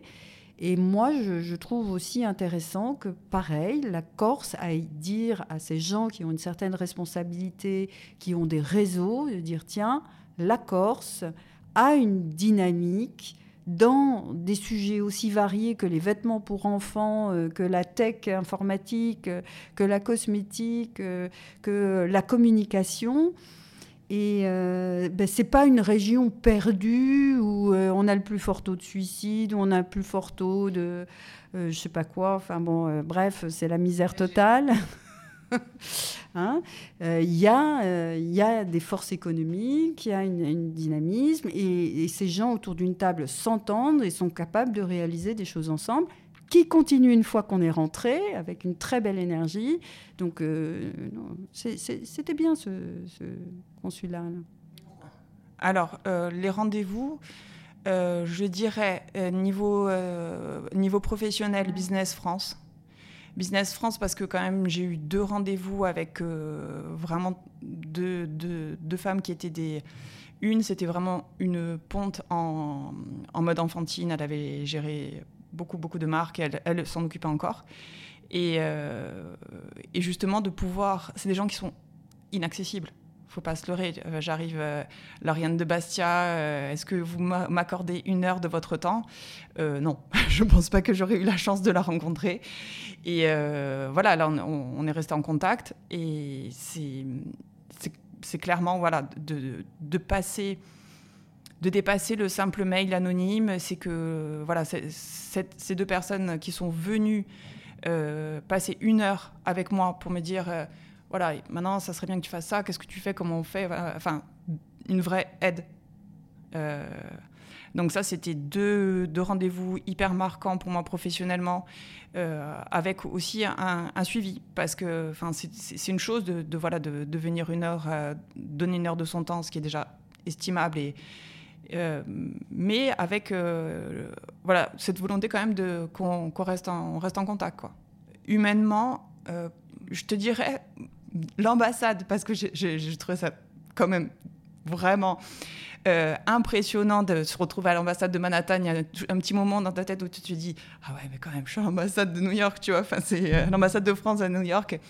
Et en plus, c'est une facilité de, communication, un intérêt qui portait à tous nos projets. Enfin, c'est, je l'ai trouvé aussi d'une bienveillance. Ensuite, euh, moi, j'ai aimé d'être à l'ONU, euh, femme, et que, euh, bien sûr, cette rencontre institutionnelle n'avait pas d'objet de business, mais que on parle de la situation de la Corse, une insularité au milieu de la Méditerranée euh, un peu au nord de la Méditerranée euh, et, pas encore au sud de la Méditerranée, avec ce, que ça veut dire en termes de, sociologie pour les femmes et les, d'entreprendre en tant que femme en Corse, je trouvais c'était bien que, que, des gens de l'ONU connaissent le nom de cette île, commence à appréhender peut-être certains paramètres qui la guident. Ça, c'était quand même bravo là. Moi, j'ai aimé ça. Il y en a eu deux qui ont vraiment, à la limite, été des rendez-vous assez importants. Euh, le premier, c'est quand on s'est rendu euh, dans les locaux donc au sein de l'ONU Femmes. Ça a été assez marquant pour différentes raisons, en fait, puisque bah, en tant que femme entrepreneur, moi, euh, durant mon parcours, j'ai rencontré, et je rencontre encore, hein, de nombreuses difficultés. Même si je n'ai pas pour habitude de me victimiser, hein, pas du tout, c'est pas dans ce sens-là, mais j'ai rencontré quand même pas mal de difficultés pour développer mon activité euh, d'autant plus que qui, évolue dans le monde de la tech hein, et une femme dans la tech, euh, c'est encore assez, euh, assez compliqué. et rencontrer en fait les membres de cette organisation qui travaillent pour défendre nos droits dans le monde entier, ça a été pour moi un, privilège.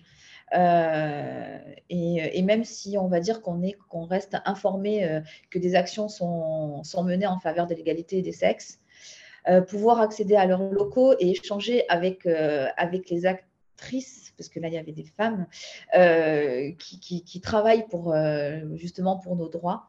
ça a été pour moi une manière de mesurer la réalité des faits. Donc, c'était un rendez-vous très important. Et ensuite, la, conférence Take Up for Women, parce que ben, on, a, on a quand même assister à des témoignages de femmes qui évoluent pour certaines à des postes clés et dans de très grands groupes ou pour d'autres qui ont fondé elles-mêmes aussi euh, leur propre entreprise. Euh, et ces témoignages, pour moi, ont été très, très inspirants. Euh, ça m'a permis de constater qu'il y avait une réelle motivation et un réel engagement des femmes pour accompagner la réussite d'autres femmes dans le secteur de la tech, et mais pas que. Et, et puis, ben, j'ai pu y faire de, de très belles rencontres. et, et donc, bah, je, repartis, je suis repartie, on va dire, de cette, de cette conférence avec euh, une, une, plus grande motivation et, euh, et en fait, euh, l'envie de, de, de, continuer à me battre pour atteindre mes objectifs et, et peut-être un jour atteindre le niveau de certaines d'entre elles. Après la technologie Tech Up for Women, je suis, je crois, passée un petit peu à côté. La, présentation. Oui, voilà le côté chaud, mais après je trouvais ça un peu surface. Ça, ça, parle pas à ma culture. Donc, euh, ok, bon bah voilà, faut se présenter, faut être fort. Euh, d'accord. Euh, moi, j'aime un peu plus d'authenticité dans la façon de présenter les choses. Je trouve qu'on n'est pas obligé de raconter qu'on a, rêvé la veille et, qu'on a dit à ses équipes, allez, on va faire ça. Ce côté mise en avant individuel, absolument. Ça m'a un peu passé au-dessus, mais c'était intéressant de le voir. Voilà. Là, je trouvais que la culture américaine se voyait bien. Alors, euh, moi, la conférence, euh, c'était un niveau. Alors, je, parle anglais, mais c'était quand même de la tech en anglais. Donc, euh, du coup, c'était très intense. Il y avait des, des personnes extrêmement inspirantes, mais c'était plus vraiment de la tech pure. Et il y a certains. En fait, quand les intervenants parlaient de leur chemin de vie, de leur euh, histoire de femme, de leur euh, chemin professionnel, ça me parlait. Quand elles étaient plus dans la partie technique, vraiment de la tech, euh, là, il y a des fois où ça me, ça me, ça me dépassait. Quoi. Mais je sais que d'autres de, nos amis ont préféré cette partie-là c'était euh, peut-être parce qu'il comprenait plus que moi, quoi, je pense. Vous Take Up for Women que je trouve vraiment, euh, vraiment impressionnant et c'est, certain que c'est quelque chose où je vais m'inscrire et où je ne vais pas les rater, notamment quand elle passe en Europe, parce que là, donc, on a vu la version américaine de Take Up for euh, Women à New York. Il y a une version, je crois que la version européenne sera à Londres cette année. Et ce que je tiens à dire déjà sur cette conférence, c'est que c'est une conférence qui est intéressante pour tout le monde. Je veux dire, c'est pas une conférence qui est intéressante que pour les femmes. Euh, c'est vraiment une conférence qui est, euh, qui est intéressante pour tout le monde. Et pourquoi non, seulement juste la qualité des intervenants et des intervenantes, qui étaient euh, majoritairement des, des femmes, mais la qualité était assez incroyable. je disais, si je dois en retenir que trois, si je dois en retenir que trois, on a eu, on a eu Ariana Tadler, la fondatrice de Tadler Law euh, donc euh, sur, son, sur son cabinet juridique et sur un peu tout ce qu'elle a expliqué de comment, de comment elle gère, de comment elle fait en sorte que, que vraiment ça marche bien et l'impact, comment maximiser l'impact qu'on peut avoir sur nos décisions, etc. On a eu Jennifer Eubank, la directrice adjointe de la CIA pour l'innovation numérique, qui nous a parlé de technologie, qui nous a vraiment parlé d'innovation numérique. Un, un, excellent niveau de conférence. Euh, sur une conférence en plus, donc pour le rappeler, vraiment le format c'était 10 minutes de conférence à chaque fois. Donc ça a enchaîné 38 conférences sur la journée. Et en troisième, j'ai adoré aussi celle de Barbara Upton, la CEO et présidente chez Siemens, euh, la présidente USA euh, de, Siemens, qui nous a parlé beaucoup de technologie. Donc déjà, ce qui est important, je trouve, dans cette conférence, c'est que ce n'est pas une conférence qui parle à 90% des sujets de diversité, d'inclusion, etc. C'est pas du tout ça. C'est vraiment une conférence qui parle de tech, qui aussi parle de la gestion d'une équipe tech et donc un peu de ces sujets-là mais alors, j'ai pas fait les statistiques e-, exactes, mais je pense qu'on est qu'à 30%, quelque chose comme ça, de conférences, de, de sujets qui étaient vraiment la diversité, l'inclusion, etc. La majorité des sujets, c'était de la tech. C'était vraiment de la tech, euh, même de la deep tech à certains endroits. C'est-à-dire, on a vraiment parlé de sujets euh, complexes, euh, même d'IA, alors sur des conférences de 10 minutes, ce qui n'est pas du tout facile déjà. Et, et donc, j'ai trouvé voilà, que sur les. Il y en avait pour tous les goûts.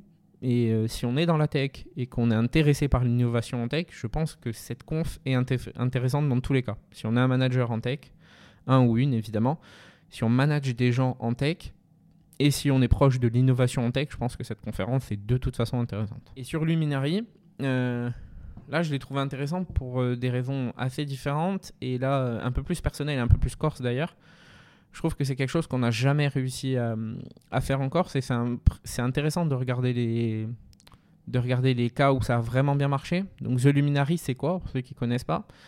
C'est une association. Euh, ils disent de femmes ou euh, d'hommes alliés à la cause euh, du woman, woman Empowerment, qui va du coup donner accès à pas mal de choses, donc surtout des conférences, de l'accompagnement, euh, de l'accompagnement donc euh, dans sa dans sa stratégie professionnelle, de l'accompagnement sur euh, l'équilibre aussi entre vie perso et vie pro, sur plein de choses, et qui a des locaux. donc il y a des locaux de coworking qui sont hyper bien placés. On a eu la chance de les, de les visiter avec ce rooftop qui donne sur l'Empire State Building. donc quand même des quand même des locaux incroyables. Et ils ont vraiment réussi à à la fois faire cette association de personnes très intéressante, mais sur une, donc une association qui est très dynamique. Euh, on, a vu après, on a, on a regardé un peu, mais leur calendrier de conférences, c'est quasiment une conférence par jour. Euh, c'est quasiment une conférence par jour, euh, donc du lundi au vendredi. C'est beaucoup, beaucoup d'événements. c'est des événements très intéressants. Et avec ça, des super locaux en plus mis, à la disposition qui viennent avec donc, le fait d'adhérer à l'association. et j'ai trouvé que ça, vraiment, c'était vraiment quelque chose dont il fallait s'inspirer. Alors, euh, si on y arrivait, moi je serais très content si on arrivait à s'inspirer de ça pour faire une association euh, corse euh, avec des locaux potentiellement partout dans le monde, pas que en Corse, avec donc des coworks à disposition et ce genre de choses. Mais c'est vraiment le dynamisme de l'association et une association en plus avec des profils très différents dedans.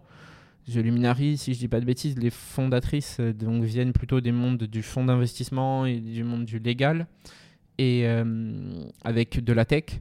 Et euh, du coup, qui ont réussi à la fois à voir ça, mais on l'a vu en visitant les locaux, il y a aussi euh, de l'art qui est présenté là-bas. avec des tableaux assez incroyables, avec des photographies incroyables aussi. Donc vraiment de l'art aussi qui est là, qui est mis qui est exposé là d'ailleurs, qui est achetable, hein, qui est exposé et achetable là. Donc je trouvais vraiment que c'était ce mix entre des profils très différents. Et ça, je trouve que c'est quelque chose je connais pas d'équivalent en France, même si on parle pas que du sujet Women Empowerment, si on parle de tous les sujets. Je connais pas d'autres cas en France d'associations qui ont vraiment réussi à avoir ce dynamisme, euh, en plus de l'aspect avoir des locaux, mais vraiment un peu cet aspect euh, qui est entre les deux. WeWork, c'est quelque chose qu'ils ont toujours essayé de faire en termes de coworking. Sur le cowork, ça marche. Euh, ok, leur core work marche, bon, même si on peut, regarder le, on peut regarder le documentaire Netflix pour voir à quel point leur, statut financier va ou pas, mais par contre, sur cet aspect dynamisme, je trouve que c'est quelque chose qu'ils n'ont jamais réussi à faire.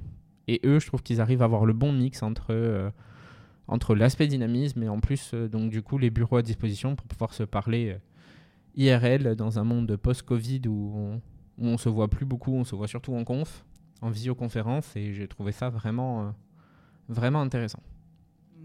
après, j'ai aussi beaucoup aimé Illuminari, mais ça, c'est juste parce que je me voyais bien bosser là-bas. Quoi. Enfin, c'est, le cadre de travail était très, très agréable, je pense que on travaille encore mieux dans... Et, c'était le meilleur exemple. Parce que là, tu vois, d'avoir une salle de lactation, enfin, moi, j'ai allaité mes filles quand j'étais encore je travaillais encore dans un cabinet, euh, c'était hyper compliqué, quoi. Enfin, c'est euh, alors que, enfin, pour moi, c'était une évidence et pour euh, et en fait, c'était vraiment compliqué. Et là, tout est fait pour respecter tes, tes besoins, tes, tes, tes, et tes nécessités en tant que femme aussi. Et Luminari. Luminari, donc cet espace de coworking dédié au travail des femmes, euh, formidable, à la fois dans le confort qui était offert pour travailler, la décoration, euh, l'intimité des espaces, euh, voilà, les thématiques de formation. donc, ce, culot, enfin, qui, peut nous paraître pour nous un culot de parler de la ménopause dans la, vie des femmes au travail voilà, et, d'y consacrer 45 euh, minutes sous forme de formation, information, euh, échange, débat. Ça m'a intéressé, vraiment. Et j'ai beaucoup aimé cette façon d'imaginer euh, une vie collective et une entraide dans le cadre de ce réseau. Voilà, il y a la visibilisation.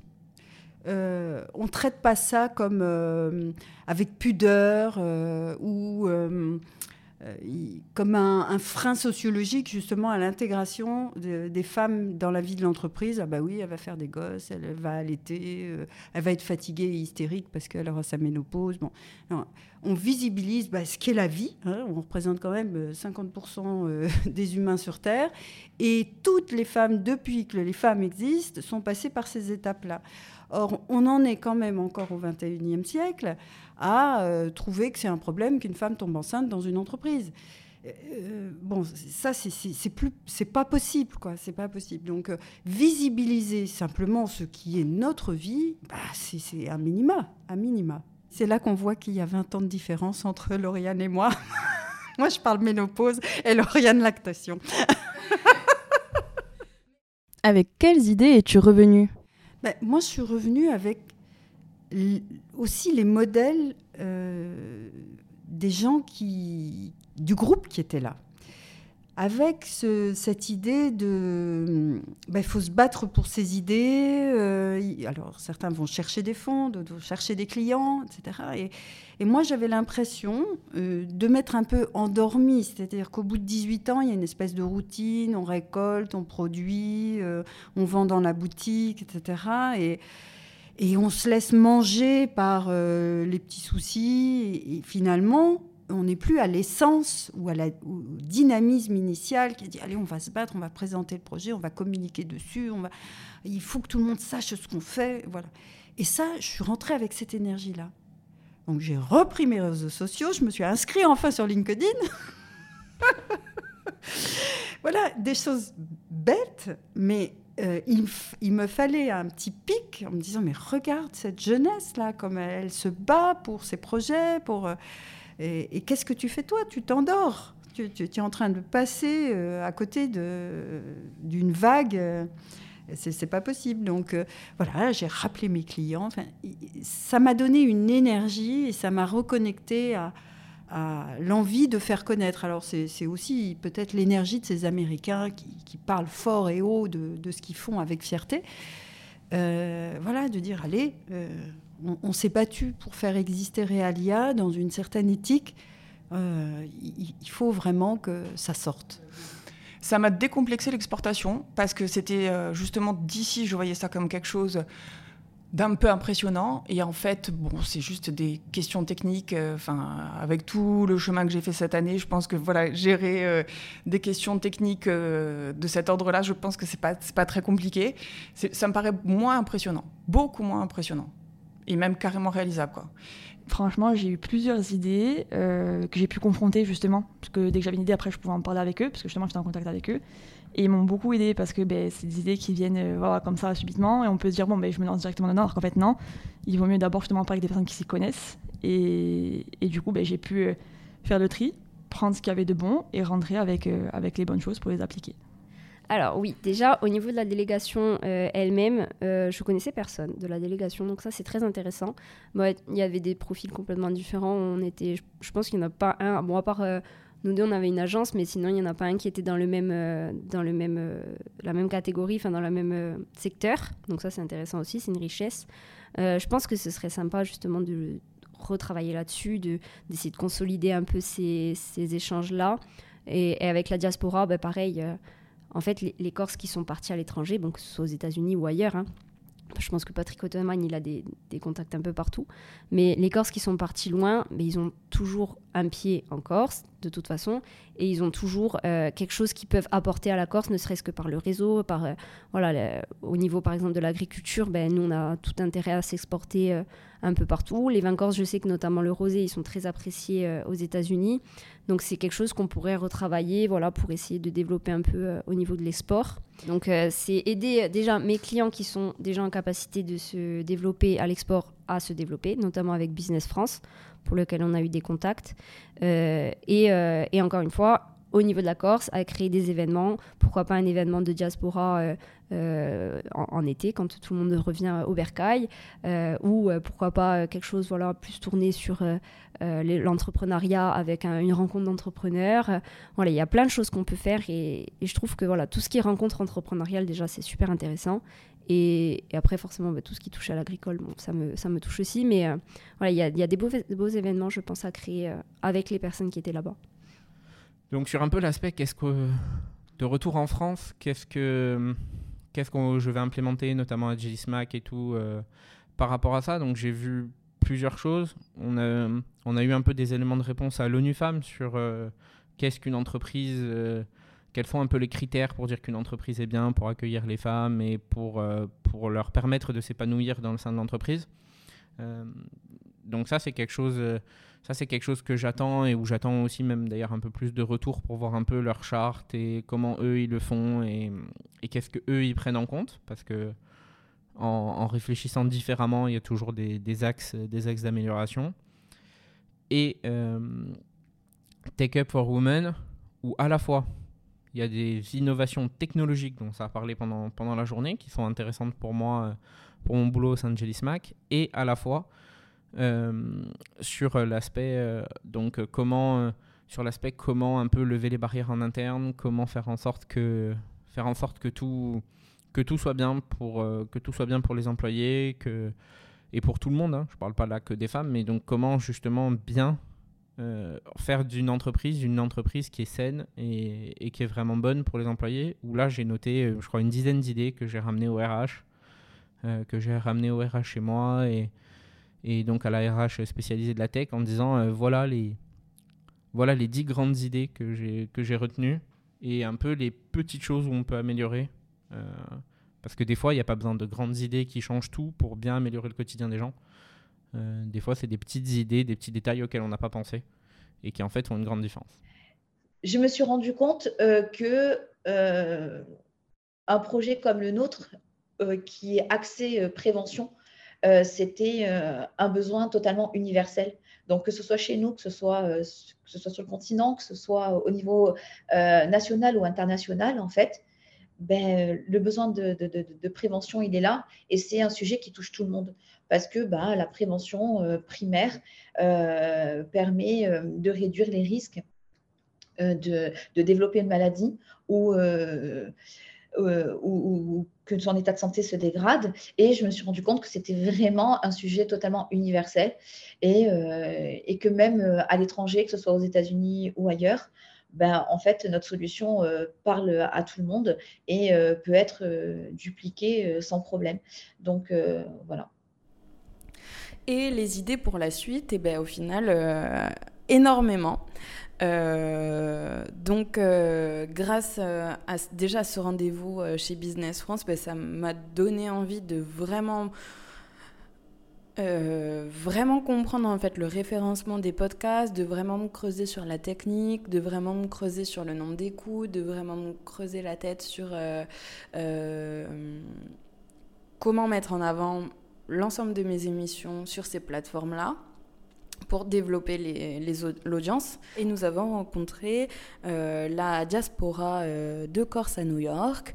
Euh, et ça m'a donné énormément d'idées, notamment de faire des, ben, des, émissions avec eux, des podcasts avec eux, pour, pour connaître leur motivation de pourquoi être parti à New York, pourquoi avoir quitté déjà la Corse, puis ensuite la France pour pour développer un projet professionnel euh, à New York, qui est euh, l'une, voire la plus grande ville euh, du monde, l'une des plus grandes villes du monde en fait. Donc euh, pourquoi partir euh, de notre petite île pour aller là-bas? C'est, Ça me paraît être très intéressant de, comprendre les motivations et les aspirations de chacun et chacune.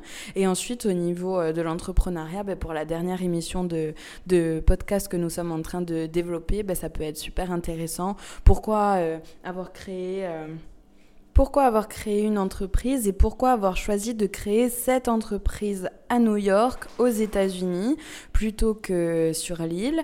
Euh, comment est-ce qu'ils ont eu l'idée? Quelles sont les difficultés qu'ils ont rencontrées par rapport euh, ben, euh, ben, au fait de s'être euh, expatrié, au fait de, d'être parti dans une si grande ville et d'avoir autant de concurrents potentiellement, voilà, de comprendre vraiment tous les tenants et aboutissants de qu'est-ce qu'une entreprise et d'encore plus qu'est-ce qu'une entreprise à New York, dans un État, aux États-Unis, quand on est expatrié français et quand on part d'une si petite île. Voilà, donc ça, ça peut être aussi très intéressant. Ensuite, l'une des idées que j'ai eues, bah, c'est de faire cet épisode-là, de faire euh, l'épisode avec euh, la délégation de New York pour euh, connaître voilà, tout ça, euh, le, parcours de chacun jusqu'à pourquoi être parti à, New York. Et je me rends compte qu'il y a vraiment des, des, profils super intéressants en plus d'être super variés et que ça, ça, montre en fait la richesse de la Corse à New York, de la Corse aux États-Unis et de la Corse aux Corses. Et donc c'était vraiment ça que je voulais, je voulais mettre en avant, c'est qu'on a des pépites, on a des entreprises pépites sur le territoire dont certaines on en entend très peu parlé et pourtant qui font un travail incroyable. Et du coup, euh, elles ont été valorisées par euh, cette sélection euh, pour partir en délégation à New York. Et ben, au retour, qu'est-ce qu'on fait pour continuer cette valorisation-là? Ben, Au niveau du podcast, je me suis dit que ça pouvait être très intéressant de raconter à tous ceux, qui, tous ceux et celles qui nous écoutent qu'il il y a des entreprises avec un, un très beau modèle, de très belles motivations, euh, de très belles personnes euh, qui sont sur euh, le territoire et dont il faut valoriser l'activité.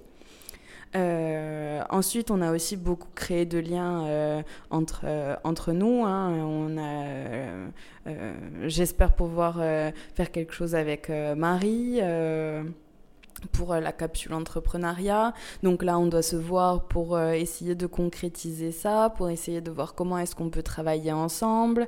Euh, ensuite, on se donne des contacts entre nous. je sais qu'Andrea m'a parlé de, de quelqu'un qui aide les créateurs de podcasts au sein de Jelly Smack. Donc peut-être que je vais contacter. Euh, et puis aussi, ça m'a permis de connaître euh, Realia, euh, donc potentiellement des, des, produits que, que je peux utiliser, que je, dont je peux parler autour de moi. Et, et à travers ben, mon entreprise de community management, je travaille pour, pour des boutiques et elles peuvent potentiellement être revendeurs. Donc voilà, il y a plein de choses à faire. Il y a plein de liens que l'on peut continuer de tisser entre nous, entre nous en Corse. Liens qui, qui se sont construits à New York et des liens qui, euh, je l'espère, vont, vont continuer d'exister encore longtemps euh, ici chez nous. Et un petit mot pour conclure? La délégation, franchement, c'était super. J'aurais pas cru que tout qu'on était que des femmes, enfin que des femmes et un homme, donc on aurait pu croire que voilà, ça y aurait pu avoir des mésententes, mais en fait pas du tout. Il y a vraiment eu une ambiance euh, incroyable du début jusqu'à la fin. Il n'y a eu aucune dispute, aucune que de la bienveillance, que de du respect, entre, du respect mutuel entre les femmes. Parce que, ben, en fait, on est pareil, on a les mêmes ambitions, on a les mêmes façons de, façons de travailler parce qu'on est entrepreneur. Et, et, du coup, c'est ce qui fait que je pense qu'on s'est très bien entendu et qu'on s'est, qu'on s'est bien amusé aussi. On a réussi à, bien rigoler et à, passer du bon temps ensemble. L'initiative de faire ça à New York, c'était une très bonne idée. Euh, on a eu euh, vraiment des rendez-vous super, euh, super tous. Il n'y en avait pas un qui était moins important que l'autre. Certains étaient plus appréciés que d'autres, mais chacun était important. Et je trouve que c'était vraiment une bonne initiative d'avoir fait ça pour nous, parce que je ne sais pas si on aurait pu le faire par nous-mêmes, si on aurait eu l'idée en fait de partir, d'aller à ces conférences, d'aller. Puis voilà, le fait d'être en, délégation, c'est aussi rassurant de partir tout ensemble. On n'est pas seul, on sait que on est entre nous, on est entre, entre Corses en plus. On a la même passion, donc c'était super, euh, vraiment c'était super motivant. Et c'était trois jours euh, peut-être trop courts, mais vraiment c'était c'était super. Au niveau des critiques, peut-être le fait euh, d'avoir pas fait suffisamment de temps tous ensemble avec entre les institutions et les, entrepreneurs. C'est-à-dire qu'au niveau des petits déjeuners et tout, on n'était pas organisé. C'était vraiment euh, improvisation quoi, sur le moment. Alors que ça, moi j'aime bien quand c'est organisé. Bon, après, c'est un avis personnel, mais j'aime bien quand on peut prévoir voilà, demain on mange là, à midi, le soir. Là, c'était vraiment chacun fait euh, ce qu'il veut. Bon, ça peut être aussi euh, bien pour d'autres personnes, mais moi j'aurais bien aimé qu'on puisse avoir vraiment des moments conviviaux. On était là que, pour trois jours, donc ça aurait été bien qu'on puisse échanger pour quelques repas tous ensemble d'une manière conviviale. Ben, c'était une belle expérience, une très très belle expérience. Euh, après, je regrette un peu le côté euh, euh, peut-être institutionnel de la chose qui était un peu forcé. voilà, on était obligé de représenter la Corse et, les, objectifs institutionnels du voyage. Donc ça, c'est vrai qu'au niveau des entreprises elles-mêmes, c'est un, un, peu dommage, mais bon, je comprends que ce soit forcé. voilà, non, c'était une très belle expérience, aussi bien personnelle que professionnelle. Euh, en tout cas, ça a été une vraie riche expérience pour moi et je tiens à remercier la collectivité de Corse et la DEC de nous avoir donné euh, cette opportunité de, participer à cette délégation et également ben, les autres, euh, les autres entrepreneurs qui ont, euh, qui ont été à, mes côtés hein, tout le long de cette aventure. Donc, euh, je suis ravie d'avoir été, euh, d'avoir été sélectionnée pour cette délégation. Je suis ravie des personnes que j'ai rencontrées là-bas. des, liens, des liens très forts se sont noués entre nous. Et les, les rendez-vous professionnels que j'ai pu avoir à New York, c'est, c'est super motivant pour, pour l'avenir et pour continuer dans ce dynamisme là, donc euh, dans cette dynamique-là. Donc, euh, donc euh, je, je, suis très reconnaissante d'avoir été d'avoir été sélectionnée et d'avoir pu, à, mon niveau, représenter le secteur de l'économie sociale et solidaire à travers une association. Je suis curieux et impatient un peu de voir est-ce qu'on va réussir à avoir des conséquences sur le tissu économique corse de ce qu'on a vu là-bas. que ce soit aussi notre relation avec la diaspora pas parler là parce que voilà, mais donc dans les rendez-vous, on a aussi parlé un peu avec la diaspora. Je pense que c'est, je pense que voilà, des Corses, euh, bah, il y en a beaucoup plus euh, en dehors de Corse qu'en Corse. Euh, donc je pense que ça peut être aussi, ça peut être aussi vraiment intéressant et important pour la Corse d'arriver à faire marcher, d'arriver à faire marcher ce qu'on voit ailleurs et d'arriver à avoir les bonnes idées qu'on voit ailleurs. Donc nous, on a eu la chance là d'aller à New York voir un peu les, idées côté US et un peu le et un peu sur certains aspects euh, comment il fonctionne. Mais je pense qu'en fait, ça, c'est faisable avec euh, n'importe quel endroit du monde, euh, juste en parlant un peu, ben, par exemple, au Corse qui serait là-bas, et arriver à, à, prendre un peu le meilleur de ce, que, de ce qui se fait ailleurs et d'arriver à le réimplanter chez nous sur le tissu économique corse. Eh ben, je vais dire merci à Audrey. justement d'avoir prolongé la relation qui est née pendant ce séjour entre nous et euh, de donner l'opportunité bah, de débriefer, de, faire une conclusion euh, personnelle, individuelle de ce qu'on a vécu et euh, de garder ce lien parce que il va se construire d'autres choses. Hein. On a fait des collabs déjà avec les enfants du maquis. On va en faire. Bon, il y, a tout un tas de choses qui, vont se créer. Et cette notion de réseau entre nous, bah, merci Audrey de le faire perdurer.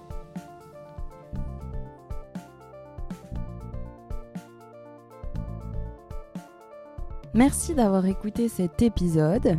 On se retrouve très bientôt pour un nouveau format dans l'émission Podcast ou Sexiste et également dans une nouvelle émission sur l'entrepreneuriat. En attendant, je vous donne rendez-vous sur les réseaux sociaux à Podcast ou Sexiste. À bientôt.